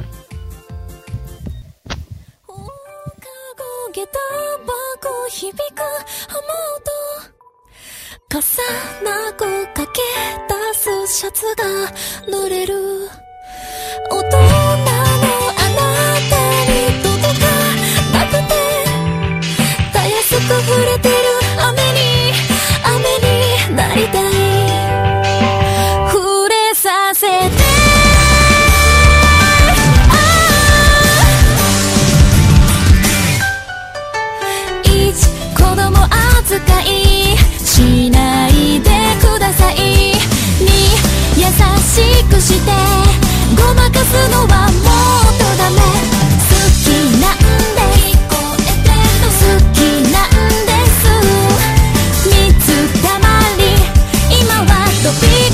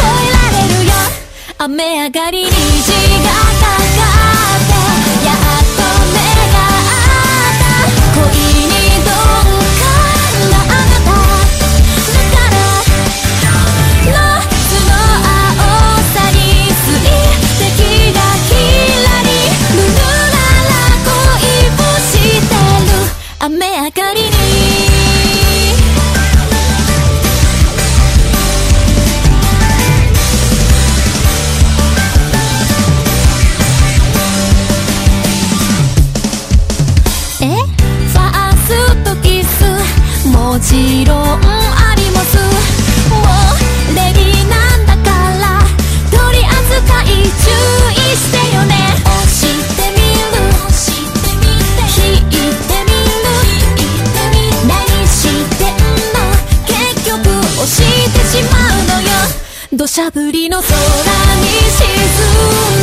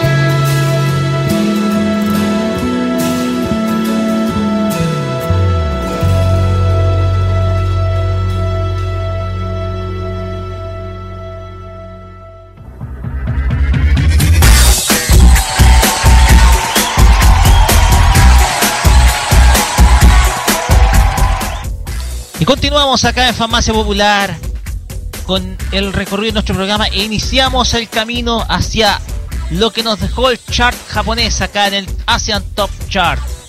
¿Qué Mm. novedades hay, Carlos, respecto al mundo de la música que, eh, pas- que haya pasado esta semana en Japón? Antes de empezar, lo que tuvimos que lo que acabamos de escuchar, antes de lo que acabamos de escuchar, lo que era uno de los temas que sonó el ending de Bleach, el número, el ending tercero, décimo tercero, perdón, Atari Kosuke con Tane Womakuhibi, y el que tocamos anteriormente es, la agrupación de Chico con Honeyworks con este tema Nostalgic, Nostalgic Rainfall, el opening de esta este anime basado en una serie de manga de romance escrita e ilustrada por Jun Mayuzuki llamado Koi wa Amegari Yonuini, o más conocido en su texto en inglés Love is Like After the Rain, que es un anime que ya se está emitiendo por Fuji, por si acaso, ya desde enero del 2018, que está en el aire todavía. Perfecto. Ya, comencemos Ahora el recorrido, Carlos, con el chart japonés a partir de Ahora, ahora sí vamos al, ahora sí vamos al acento chat porque esta semana vamos a meternos mucho en el mundo del J-pop, según lo que se han anunciado las encuestas de Oricon de la semana número 13 de este año 2018. Pero últimamente durante estos primeros en este ranking desde el 10 al décimo al 10, desde el 10 al quinto lugar entraron nuevos nuevos temas al ranking, por decir asílo. Por ejemplo, en el décimo lugar entra al ranking esta agrupación de cinco miembros llamados Flowback con este tema llamado Always, que ya lleva 11.831 ventas. En el noveno lugar también entra al ranking este esta agrupación llamada Meso, con este tema que se llama Ame, que ya lleva 12.604 ventas. En el número 8 entra al ranking una cantante muy conocida en el mundo de la música japonesa llamada Misomuri Kaori, con el tema que se llama Misunisaku Hana Hichikotsukoe, que lleva 18.250 ventas. En el número 7 también entra al ranking Popping Party, que su single de esta agrupación se llama Circling. Ya lleva 19.728 ventas. Y en el sexto lugar, unos artistas que, que muchos ya lo conocen porque es una banda de rock muy conocida en Japón y que también muy conocido por todo el mundo. Nos referimos a Porno Graffiti, con el tema llamado Chameleon Lens, que ya lleva 20 20.832 ventas. Ahora sí vamos al top 5 con todos los temas que se han tocado durante esta semana. Si Rocky ya te ha preparado todo. Estamos completamente listos, Carlos. Comience a partir de ahora. Ya. Ya, en el número 5 entra al ranking esta gran artista llamada Roselia, con el tema que se llama Opera of the Wasteland, y ya lleva 23.652 ventas. Vamos a escuchar.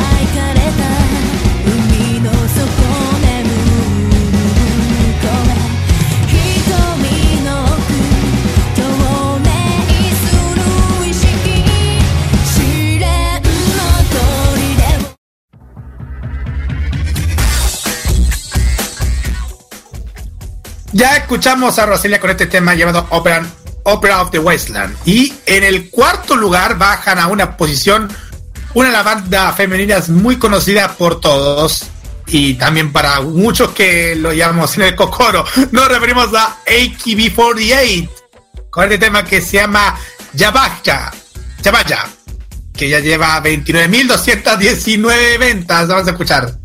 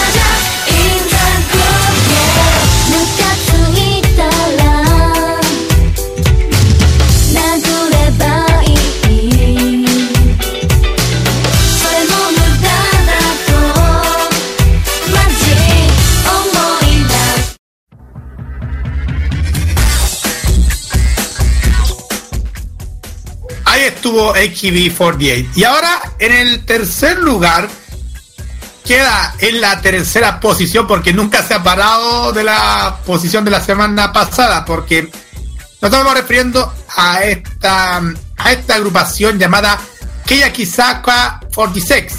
La hemos escuchado la semana antepasada con su tema Glass Ware en el primer lugar, pero esta semana estuvo en el tercer lugar de Oricon. Ya lleva 33.515 ventas.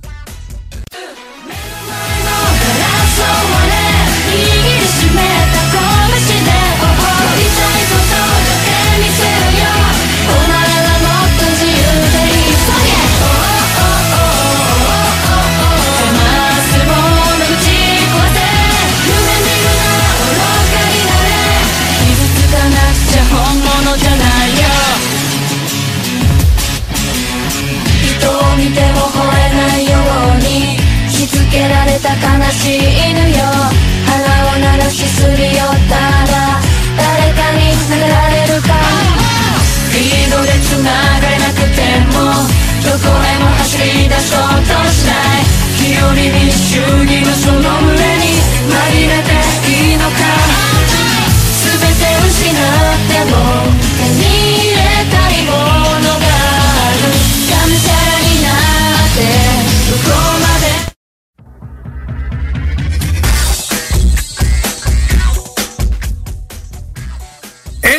segunda posición, todavía se mantiene en esa segunda posición de la semana pasada, Yonesu Kenshi, con este tema que se llama Lemon, que ya lleva 40.179 ventas.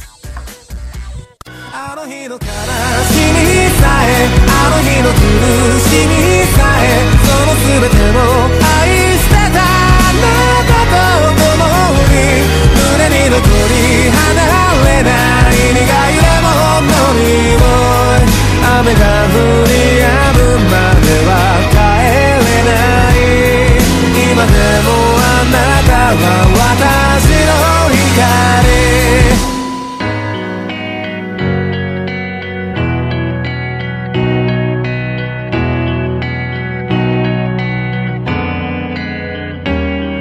暗闇であなたの背をなす輪郭を鮮明に覚えている。受け止めきれないものと出会うたび。溢れてやまないのは涙だけ。何をしていたの？何を見ていたの？私の知らない横顔でどこかであなたが今私と同じような涙に暮れ寂しさの中にいるなら私のことなどどうか忘れてください。そんなこと心から願うほどに今でもあなたは私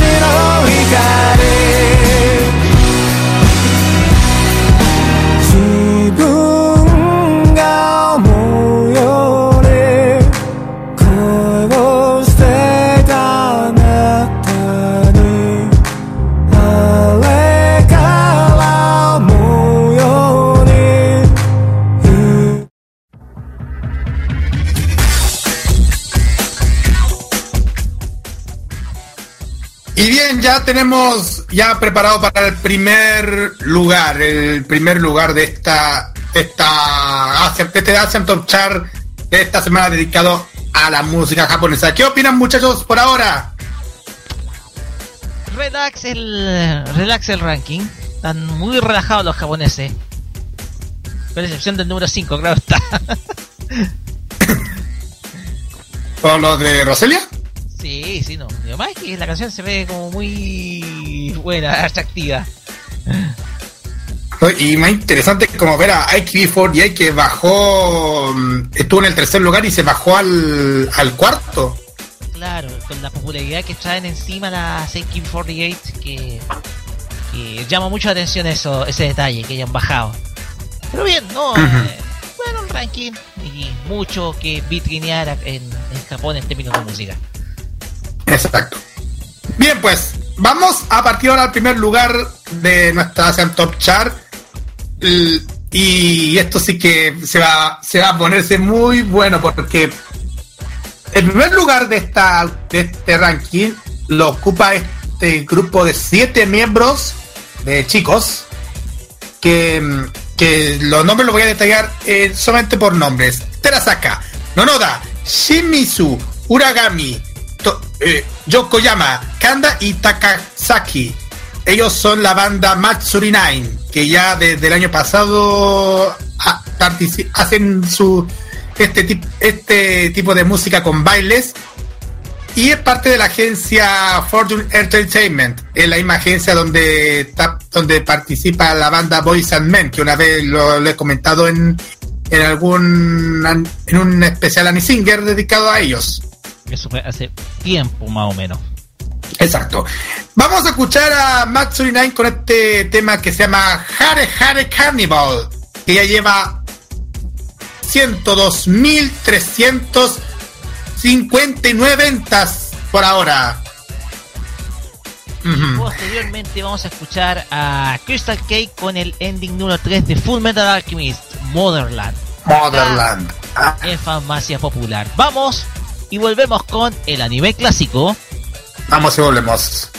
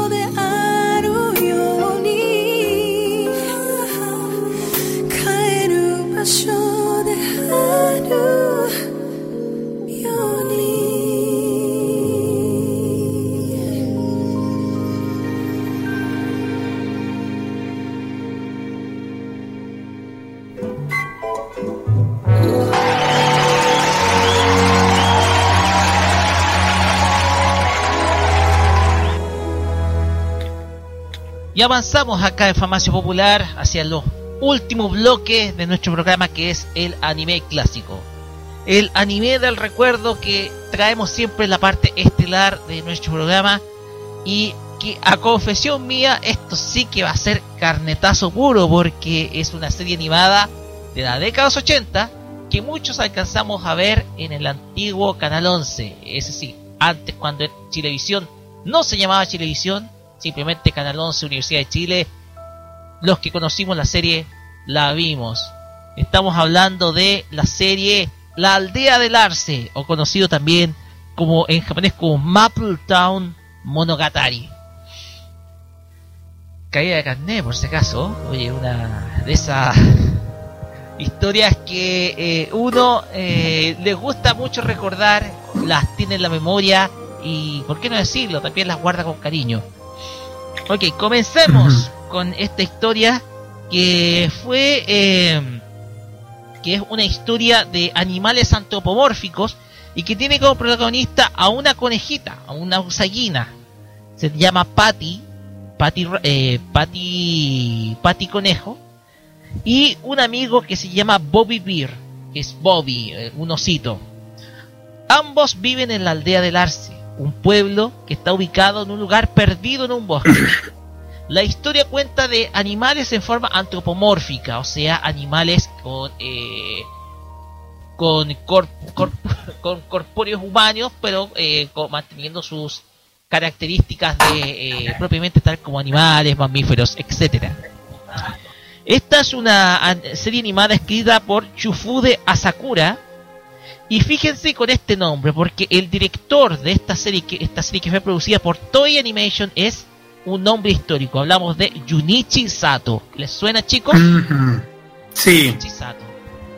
el director de Sailor Moon y de otras series de Magical Girls. Así es, o sea, Junichi Sato fue el hombre encargado de dirigir esta obra, que incluso tuvo hasta un autocameo en Sailor Moon, de hecho, en, en el episodio este de las del- de los estudios de animación de Sailor V, etcétera. Para aquellos que Exacto. traten de ubicar a Junichi Sato. Pues bien, él fue el director de esta obra, la cual fue animada, o mejor dicho, televisada por TV Asahi entre los días 19 y de enero de 1986 al 11 de enero del año siguiente, 1987. Esta serie narra la historia de la vida animal de, un, de una serie de personajes que viven en la aldea del Arce. Tenemos una gran cantidad de ellos, como por ejemplo Patty, la cual es una conejita intrépida, hábil y aventurera. Una chica muy atrevida, con buenas ideas, en pos de mejorar un pueblo algo aburrido, pero que a la vez disfruta de la vida de este, de este cuando eh, llega a cuando llega a la aldea de Arce. Su padre es un cartero, su trabajo es una tremenda responsabilidad, pero a ella le encanta, disfruta de la vida en ese lugar. Sus compañeros, en este caso, tenemos a Bobby el oso. Es un eh, oso color marrón. Es el primer amigo con quien Patty, de quien Patty se hace, eh, hace amistad. Es un muchacho responsable. Es un oso trabajador, pero le encanta pasarlo bien. Su vida gira en torno también a molestar, eh, eh, también a molestar a un eh, lobo vagabundo, que estamos hablando de Gretel, un lobo vagabundo del cual vamos a contar después su historia. Pero Bobby es un muchacho que, como lo mencioné, es responsable y a la vez muy, pero muy amistoso, principalmente con Patty. Tenemos otro conjunto de personajes que vamos a ir nombrando dentro eh, dentro de esta ciudad. ¿ya? Tenemos primero tenemos eh, a Annie, que es la hermana de Patty. Ella eh, es de un carácter opuesto a Patty. Es mucho más formal, es mucho más cordial, es mucho más tranquila. Es como lo que podemos resumir de Kazumi en Ranma y medio. O sea, eh, puede pasar algo y ella no se da cuenta. Más o menos por así resumir la personalidad. Está el hermano pequeño, Ricky, quien es también travieso, pero es un personaje muy secundario. Rachel, Rachel Conejo es eh, la bebé de toda la familia. Aparece, es la hermana menor de todas, toda la familia Conejo. La madre, la señora Conejo, el señor y la señora Conejo que no tienen eh, nombres especificados, son los que se dedican a cuidar de este grupo. El señor Conejo es un cartero, es un hombre que eh, es muy responsable respecto a su trabajo. Y la señora Conejo es una excelente cocinera, una mujer abnegada y preocupada de preocupada de eh, su preocupada de su familia. Hay una serie de personajes secundarios que, que obtienen eh, cierta relevancia, con capítulos que son simplemente memorables. Uno de ellos es eh, Gretel. Gretel es un lobo vagabundo, torrante, que le encanta muchas veces molestar a los niños dentro de la aldea. Es un personaje que podemos ver como como un tipo flojo, un ladrón, pero un- que a veces puede ser de buen corazón. Tenemos al alcalde, el señor León. El señor León es el alcalde de la aldea del Arce. Es un eh, hombre respetado y a la vez muy caballeroso. Hay una historia particular que tiene él dentro de la serie, no la voy a, no la voy a especificar, pero tiene relación con una carta que ella espera de su hija, quien vive lejos. El oficial de policía es nada más y nada menos que un perro. Claro está, es un perro que se preocupa principalmente de que Gret, el lobo Gretel no cause muchos problemas dentro de la aldea. Eh, los papás de Bobby son la señora y el señor Oso, obvio. Eh, el señor Oso es un, eh, ¿por qué decirlo? Un granjero. Y la señora Oso también es preocupada principalmente de la labor de la granja. Tenemos los tres hermanos de Bobby, que son King, Con y Can, que son tres osos gemelos muy pero muy pequeños. El lobo Gretel, un lobo ladrón, tramposo, mentiroso y vagabundo, pero a veces de buen corazón. Un lobo que tiene también su propia historia en esta aldea. Así nosotros podemos ir sumando, eh, ir sumando personajes a esta, a esta historia, la cual eh, está lleno de momentos, circunstancias y, por qué no decirlo, momentos que son un poquito emocionantes. Hay capítulos memorables, entre ellos un feliz año nuevo con zanahorias, la carta sentimental del alcalde, el señor León, eh, las papayas podridas que llegaban desde, desde el señor de un principalmente un negocio del señor Zorro, quien es un millonario, está dentro inserto en la aldea, pero que eh, resulta ser un negocio fallido. Y así vamos a ir sumando más y más personajes en este infinito mundo que se llama la aldea del Arce o Maple Town Monogatari, tal como reza la historia. Algunos detalles que son eh, importantes respecto a esta obra es que en Chile esta obra se emitió con doblaje en español de España, proveniente de la televisión española, producto que esta producto que la televisora pública de España licenció la serie con su propia versión, su propia canción y a la vez con una producción que es bastante eh, que es con una producción musical que es bastante llamativa. Uno de los productores musicales de la obra fue nada más y nada menos que Emilio Aragón, el mismo Ah. gran juego de la Oca. ¿Ya? Así vamos sumando, vamos sumando, vamos sumando historias eh, respecto a esta- a esta obra, la cual también fue licenciada solamente para Estados Unidos a través de eh, la empresa a través de la empresa Dick Entertainment eh, con Jaime Saban y Chucky Levy quien eh, realizaron quienes hicieron su propia versión eh, Saban y Levy de esta obra Eh, Bajo el nombre de My Favorite Place to be Maple Town. Así es. Y también, por último, como le mencionamos, está la versión hispana, ¿ya? Esta serie me parece que nunca tuvo doblaje latino. Nunca tuvo doblaje latino. Sin embargo, la recibimos en Chile con el doblaje español de España. Algo que se podía hacer a finales de los 80 y principios de los 90. Eh, acá en, Chile. Principalmente producto de que las estructuras de licenciamiento no eran tan rígidas. Y dado de que no tenía licenciamiento en Latinoamérica, era permitido que esta serie fuera traída directamente desde España. Muchachos, algunos detalles que hablar respecto a la aldea del Arce o Maple Town Monogatari. Eh, yo sí, bueno, hablando de esta hora, cuando tú mencionaste esta serie, se me fue el carnet. no sé para dónde. Yo me acuerdo de visto esta serie hace tiempo, como tú estás mencionando más o menos, de esa época. De hecho, esa época yo era, era chica. Y yo, contra, de hecho, eh, no me recuerdo, tenía, no sé, eh, está Babar, no me acuerdo en qué canal. Canal 13. Claro. Y era como, terminaba ver, se terminaba de ver esta serie y era después, ah, no me acuerdo si era antes o después, pero era como continuo. Y tenían algo similar. Y me encantaba porque era algo diferente de- de animalitos, ya que uno era niña y era como, ay, qué bonito los conejitos hablando.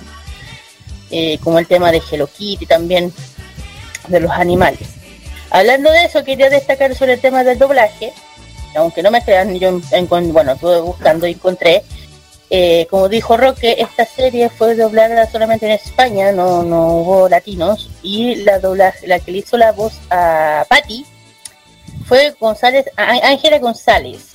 No hay mucha información, o, sea, tiene mucha, pero ha doblado cosas que tienen relación con la serie de, de- España. Después tenemos a Bobby, el que le hace la voz a Bobby es Alonso Naranjo, Ra- Rafael Alfonso Naranjo, que él es más reconocible porque ha hecho la voz en español de España, por ejemplo, ha hecho la voz de, de Los Simpsons, eh, de la temporada número 12, hizo a, a- perdón, hizo a Billy Gates del episodio 9 de la temporada 9 de Los Simpsons, pero en versión española, ojo, ha hecho la voz de South Park, del señor Mojo, eh, Mollón Impostor, de la segunda temporada de, de, ¿cómo se llama? De South Park, entre otros miles, ha hecho personajes también dedicados al, a los superhéroes Smallville, de la serie de Batman, de, de- perdón, de Superman, y también ha hecho Tortugas Ninja, hizo la voz del año de la serie 2012 de, de la televisión, eh, ha hecho la voz de Rafael, de, esa serie de de ah lo diré de las tortugas ninja y también por parte del, la- del ladrón Gretel la voz lo hizo eh, Manuel Pierro que también es un doblajista español también es, tiene alta trayectoria también ha hecho mucha doblaje ha hecho la, eh, ah, bueno ah, mucha mucha mucha doblaje ha hecho. Por ejemplo algo ha hecho la, la película de, de Hércules del año 1958 eh, de Ulises hizo también eh, entre muchos más. Y, y para la última la ¿cómo se llama esta niñita? la Anne fue interpretada por Pilar Coronado que también es una doblajita española también muy reconocida que ha doblado, por ejemplo, en Batman, Mala Sangre, de Robin. Eh, también ha doblado personajes, eh, las Tortugas Ninja de la, ojo, Tortugas Ninja del año 1987 de la, y el doblaje del año 1990, de la primera serie, la primera serie que se sacó de las Tortugas Ninja, yo creo que aquí es lo que se acuerda, que, se, que hizo la buena español, de Fotito, no me acuerdo quién habrá sido, porque aquí no cambian en España. Eh, también ha hecho voces de muchos más, muchos personajes. De ahí después les voy a mandar la información de dónde sale esto, de los doblajes españoles. Que ya aquí, además, que no, te- no voy a terminar, por eso les digo. Como dijo Roca, hay muchos más personajes que aquí no voy a terminar nunca. Y aún me acuerdo que y ¿cómo se llama? Eh, yo- eh, Roque, yo después te mando esta información ya. Ya, ok, eh, de, perfecto. de de dónde encontré esto. De hecho, lo encontré fue ya. Y de hecho, me sorprendí. De hecho, los, los, las- los- los japoneses que interpretaron las voces de los personajes de Patty y Bobby, yo estuve leyendo un poco el tema y me fui al hoyo. ¿Quién los dobló? Yo luego dije, ¿se lo doblaron a estos personajes? Por ejemplo, la voz de la Patty fue la la la, la no, no, no mangaka, la Seiyu Maya Okamoto, eh, Okamoto, que ha hecho voces de la serie, en la serie de Sakura Wars, la película, ha hecho voces de de los personajes de, de, de Greyman, ojo con eso. Eh, y esto me fue para, eh, de hecho, y también hizo la voz de Megumi Amano. ¿Y quién es Megumi Amano? Es de la película Urotsuki Oji, que es una película para mayores de 18 años. Sí, Eh, ubico esa película Urotsuki Doji, pero Ya, ya, no hablemos de eso. Porque, eh, ya. Y la voz del famoso Bobby, del, del osito que tú estás ahí comentando, lo hizo Yoku Shiyoya, que también es un, doble- es un seiyuu conocido en Japón que ha hecho la voz de Sorrento de Sirena, de los Caballeros del Zodiaco, de Senseiya, perdón. De Sailor Moon también hizo un personaje de Misha, no me acuerdo, creo que una maligna.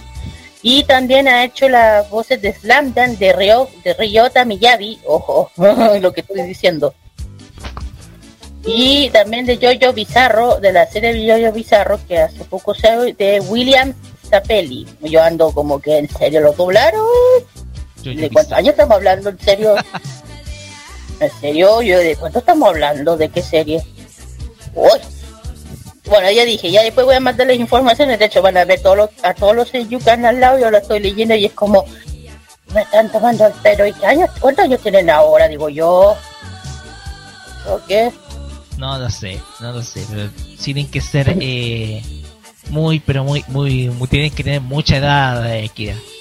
Es que yo escuchaba la voz de Sorrento Sirena y me está dando que es un caballero que se llama Shiroye Yoku, que creo que no sé qué edad tendrá, a ver si no mal recuerdo. creo- no, bueno, hay mucha información de él, pero tiene una gran trayectoria de doblaje se en Japón y yo que por la y, y esta serie es del año 1986. 86. 86. En todo caso, no son tan viejos. Sí, sí, sí. No, pues. Lo- lo- lo- lo- los españoles sí, sí lo son. Algunos españoles que doblaron la serie sí. Algunos no, algunos sí. Pero igual, ya digo, estoy leyendo aquí todos los japoneses que hay, los que doblan yo ando como, ¿En serio? ¿Cómo Nada va a impresionarse? Para impresionarse, en Para serio, yo ando, impresionarse, eh, sí.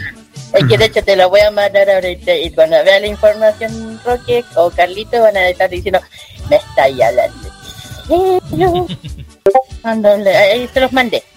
En fin, Ok, muchas eh, gracias. bueno, aparte de esto ya dije, y yo dije que, bueno, es una serie muy linda, yo me acuerdo que yo la vi cuando era chica, eh, que ya en, en esas épocas la anima- los monos animados eran más educativos, eran más, eran más, ¿cómo se llama?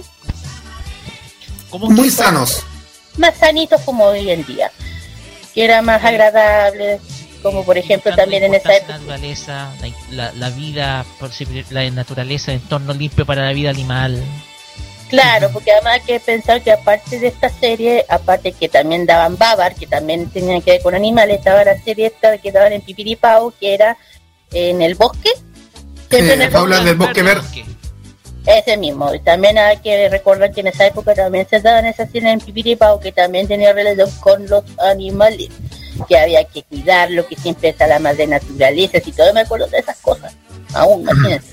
Y era como bonita, eran súper eh, y porque eran, eran como episodios, había por ejemplo un episodio que se pasaba de algo real, que por ejemplo el protagonista de- del bosque tenía que separarse de sus padres porque era algo natural de esa de- de- de su especie, ¿me entienden? Y que tenía que empezar a vivir solo.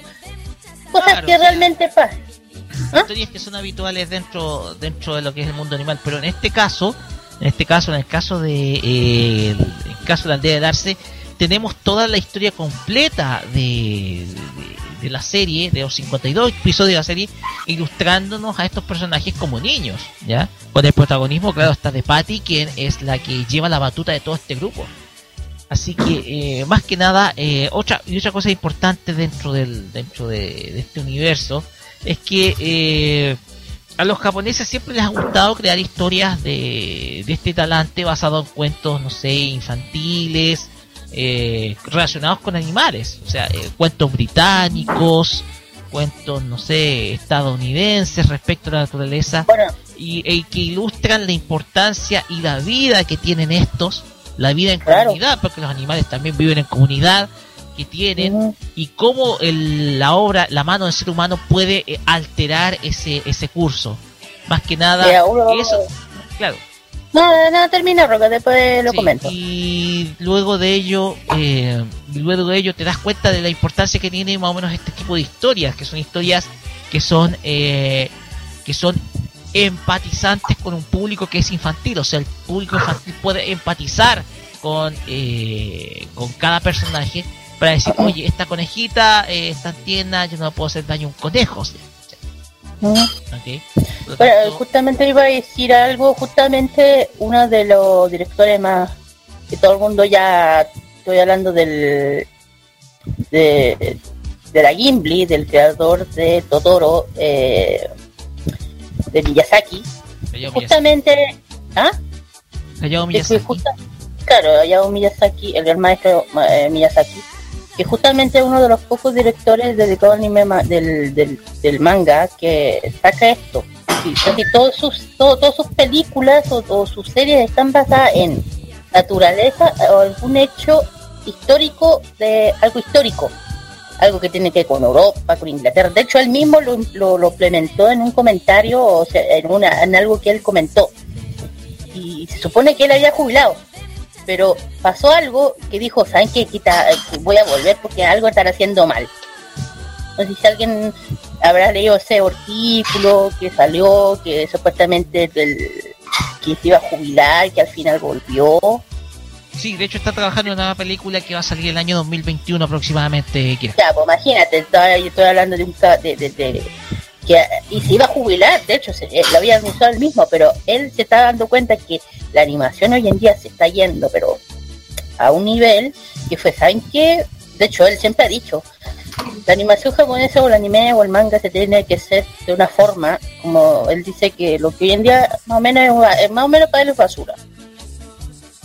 ¿Me entienden? Lo que hoy en día se ve. Bueno, para nosotros no, Claro. pero para él que es un Es, maestro... eh, pero lo dice desde el punto de vista de la crítica propia de él, desde el- su propio punto de vista. Claro, desde su propia opinión, Puede, porque- puede ser distinta a la opinión que da, por ejemplo, eh, el creador del estudio Gainax.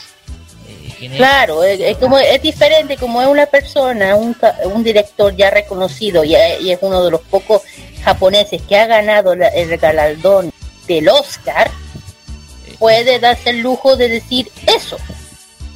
¿Me entienden? claro, el- Pero no, Entonces- igual, yo te, igual como te digo, Kira, es una opinión que es una opinión Sí, dentro de tantas, sí. a pesar de que es autorizada. Pero no nos vemos, no nos vayamos por ese lado. Vamos a culminemos porque eh, más o menos ya tenemos claro un poquito el propósito que tuvo esta, un poquito eh, res- representar el, el mundo de, de alarse un poquito con un personaje que es un conejo, una conejita en este caso, un poco relacionarlo con el lo que se nos viene mañana, que es la fiesta de Pascua Resurrección, que el conejo Pascua, etcétera. Y eh, más que nada, esta historia de la aldea del Arce, eh, un poquito para confesar ya y, terminando, tiene, eh, fue transmitida, y yo tengo memoria, tengo memoria de emisión, de que esta serie fue emitida alrededor de las 5 o las 5 y media de la tarde del año 1989 por Canal 11. Más que nada para poder, no, no tengo claro el horario, por lo tanto yo pongo ese, ese, ese, esa franja horaria, las 5 de la tarde, porque por ahí pasaba esta serie antes del Extra Joven incluso. Ya, por ahí Oh. eh, incluso estábamos, habíamos conversado el tema, nos falta la revista ese de, de ese año, eh, Carlos, pero siempre Pero se ya, ya se podría conseguir, ¿sabes qué? Sí, ya sé dónde. Carlos lo podría conseguir, pero eh, más que nada, eh, y también tuvo su repetición en la etapa RTU de, de Canal 11, para que ustedes Sí. tengan conocimiento y memoria. Bien, muchachos, cerramos acá el anime clásico y nos vamos a ir con dos canciones relacionadas con la serie. La primera es de Akiko Kosaka. Akiko Kosaka es quien le dio la interpretación del opening de la serie en japonés, la cual lleva por título Maple Town, ¿ya? Y por último, escuchamos la canción que está de fondo, Monano, que es Chamalele Chamalá, que es el opening español, el que conocimos todos de la aldea del Arce, aquí en Farmacia Popular por modoradio.cl. Y en la vuelta tenemos el cierre de nuestro programa y los saludos correspondientes. Vamos y volvemos. Vamos.「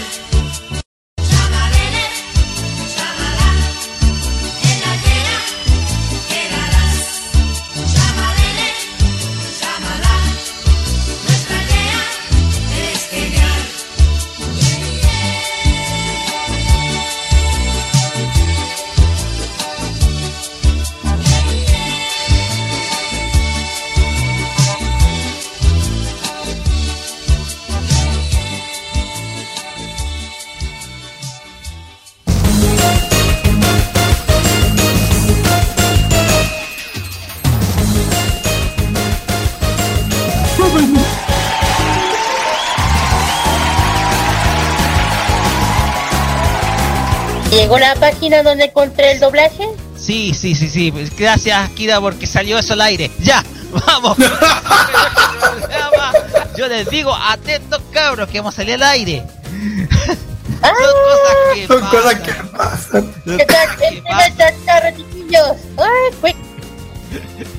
No, no importa ya. Muchachos, ya estamos cerrando nuestro farmacia popular día de hoy, 20 31 de marzo. Y como siempre, nosotros tenemos nuestro espacio de eh, saludos. Y relajémonos con los saludos porque eh, no hay imbatibles, así que no se, no se apuren. Eh, manden los saludos que quieran. Muchachos, comenzamos con Kira, con las damas, por supuesto. Ya. Primero. Vamos. Primero vamos a hacer un... Bueno, voy a saludar primero a los chiquillos que votaron en el en la encuesta de Fashion. Hay que darle siempre saludo a los chiquillos primero. Eh, un saludo grande a Ashka Kiemes, a Alejandra eh, Pamela Torres, que una amiga mía, Aaron Morales, Vanessa Rivas, Carolina Espinosa, Oli, Oli Wish, Bastian Nicolás, Sofía Carroca, eh, Harley Jack Dorsey, un nombre raro, Anis Milaris, Kaori con K, Belén Bultrazo, eh, con nombre coreano, otra vez que tampoco sé cómo se llama, y Yoko Cher. Por el lado de los Dolly Cake, que lamentablemente volvió a perder, eh, un saludo grande a Valen, Valen Lang, Francisca Valenzuela, Natalia Pizarro, Javiera Pincheira y Malice Antiel. Y eh, aparte de eso, quiero mandar un saludo que en este momento se está haciendo el evento de Atsuima Anime que se está haciendo en la Casa Cultural Lo Prado en el Mundo Mágico, que se está haciendo ahora. Este, el evento es de 12 a 19 horas. Y es, eh, la entrada es totalmente gratuita, chiquillos, si quieren ir para ver comunidad, expositores, ilustradores, y, invitados, etcétera. ¿Por qué? Porque hoy es sábado y se puede hacer porque no es feriado.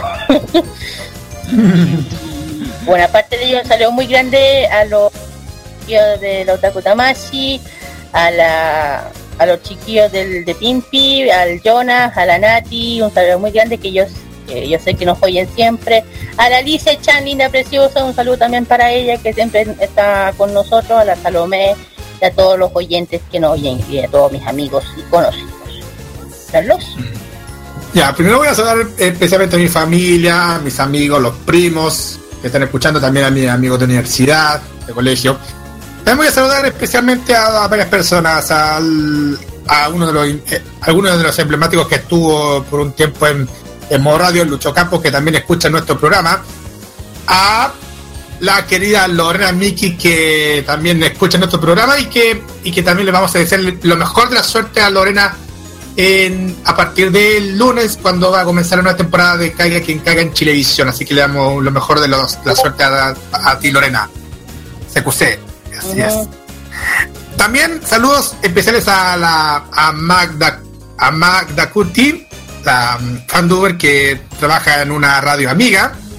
Le mandamos saludos especiales a nuestros amigos de Nocosos Ventas, a Cristian y Martín, que tú cachai, Kira, la hemos conocido bastante. queda por acordarme. Y a, a Daniela Alejandra López también un saludo. A todos mis amigos también de Takutamachi, de, de mi fan club Sailor Moon Chile, también el fan club también de la Kira también.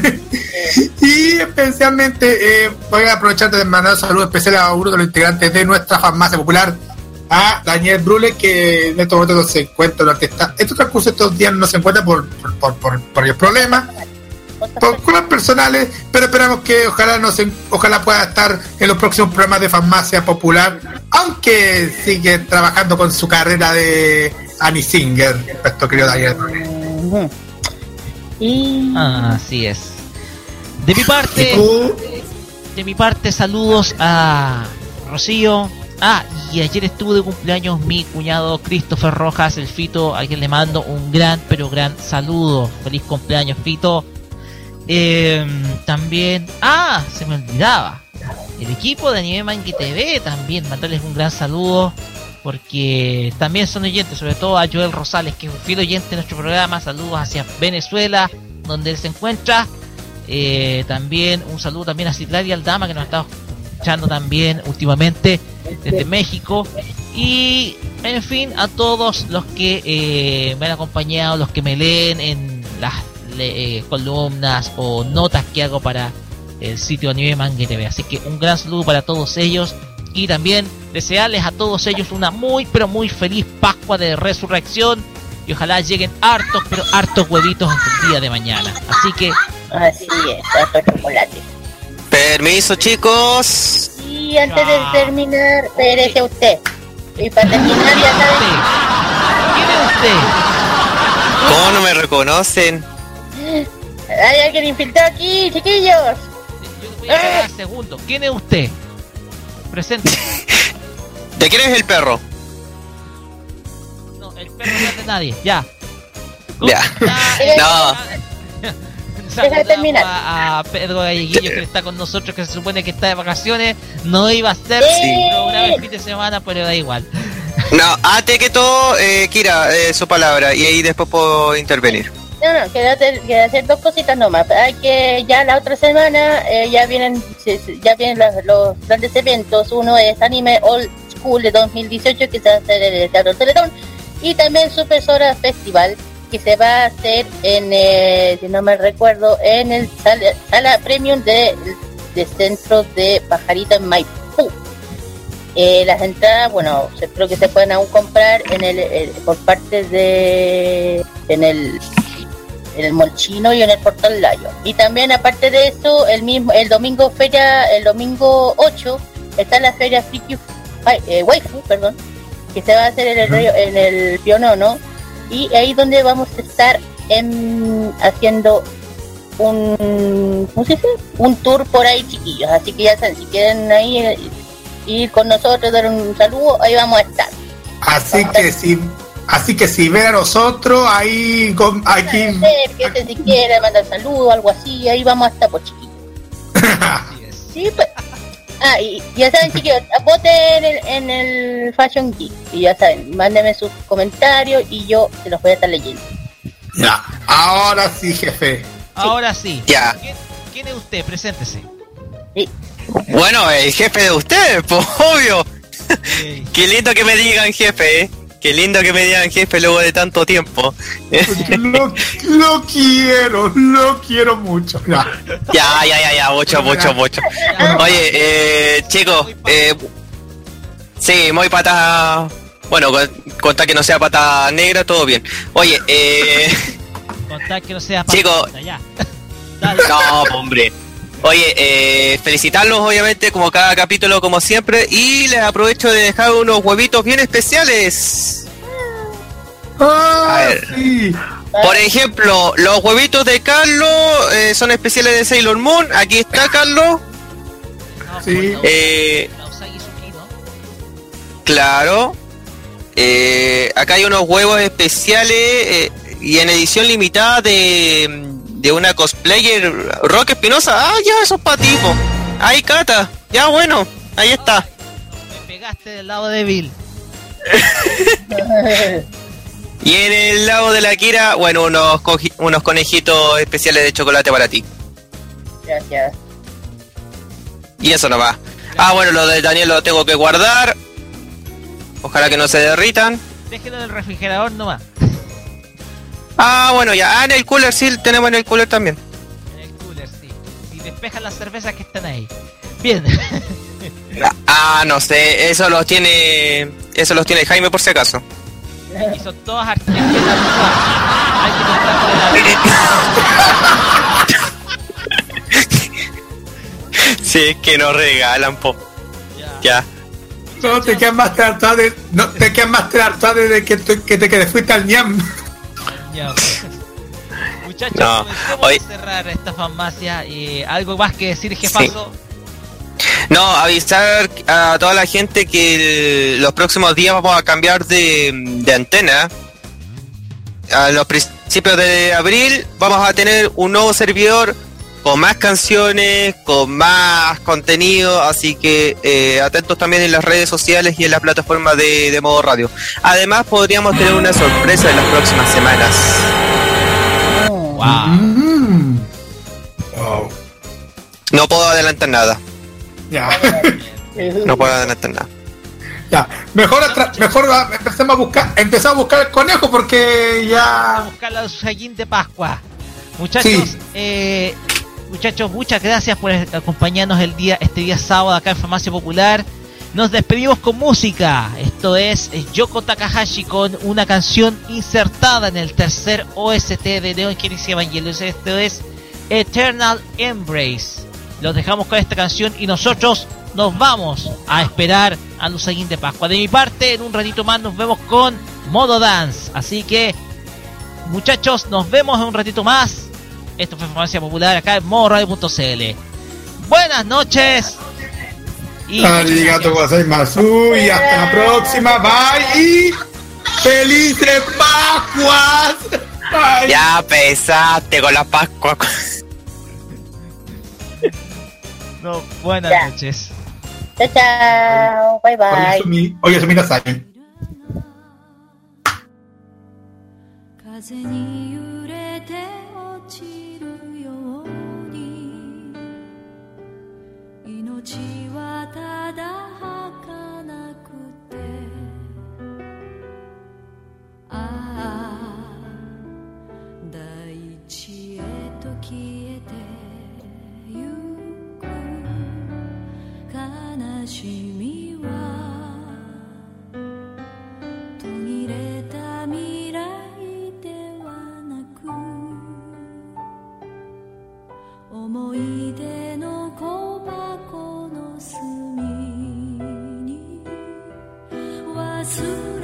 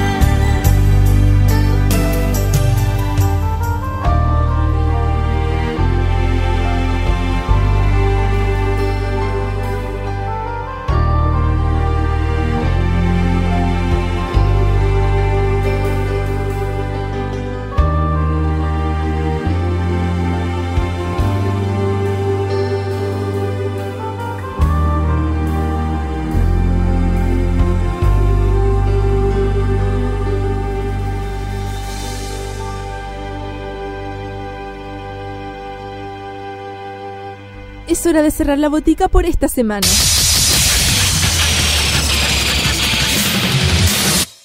La invitación es para el próximo sábado para que recibas la dosis adecuada de anime, manga y música del otro lado del Pacífico. Deja de atender la farmacia popular en modo radio.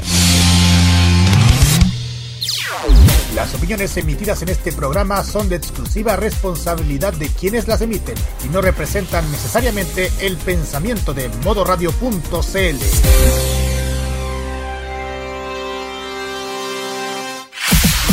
Modo Radio no es solamente señal en vivo. Tenemos nuestro sitio web con las noticias que quieres saber. www.modoradio.cl Somos revista, donde cada mes tendremos novedades exclusivas en ámbito juvenil.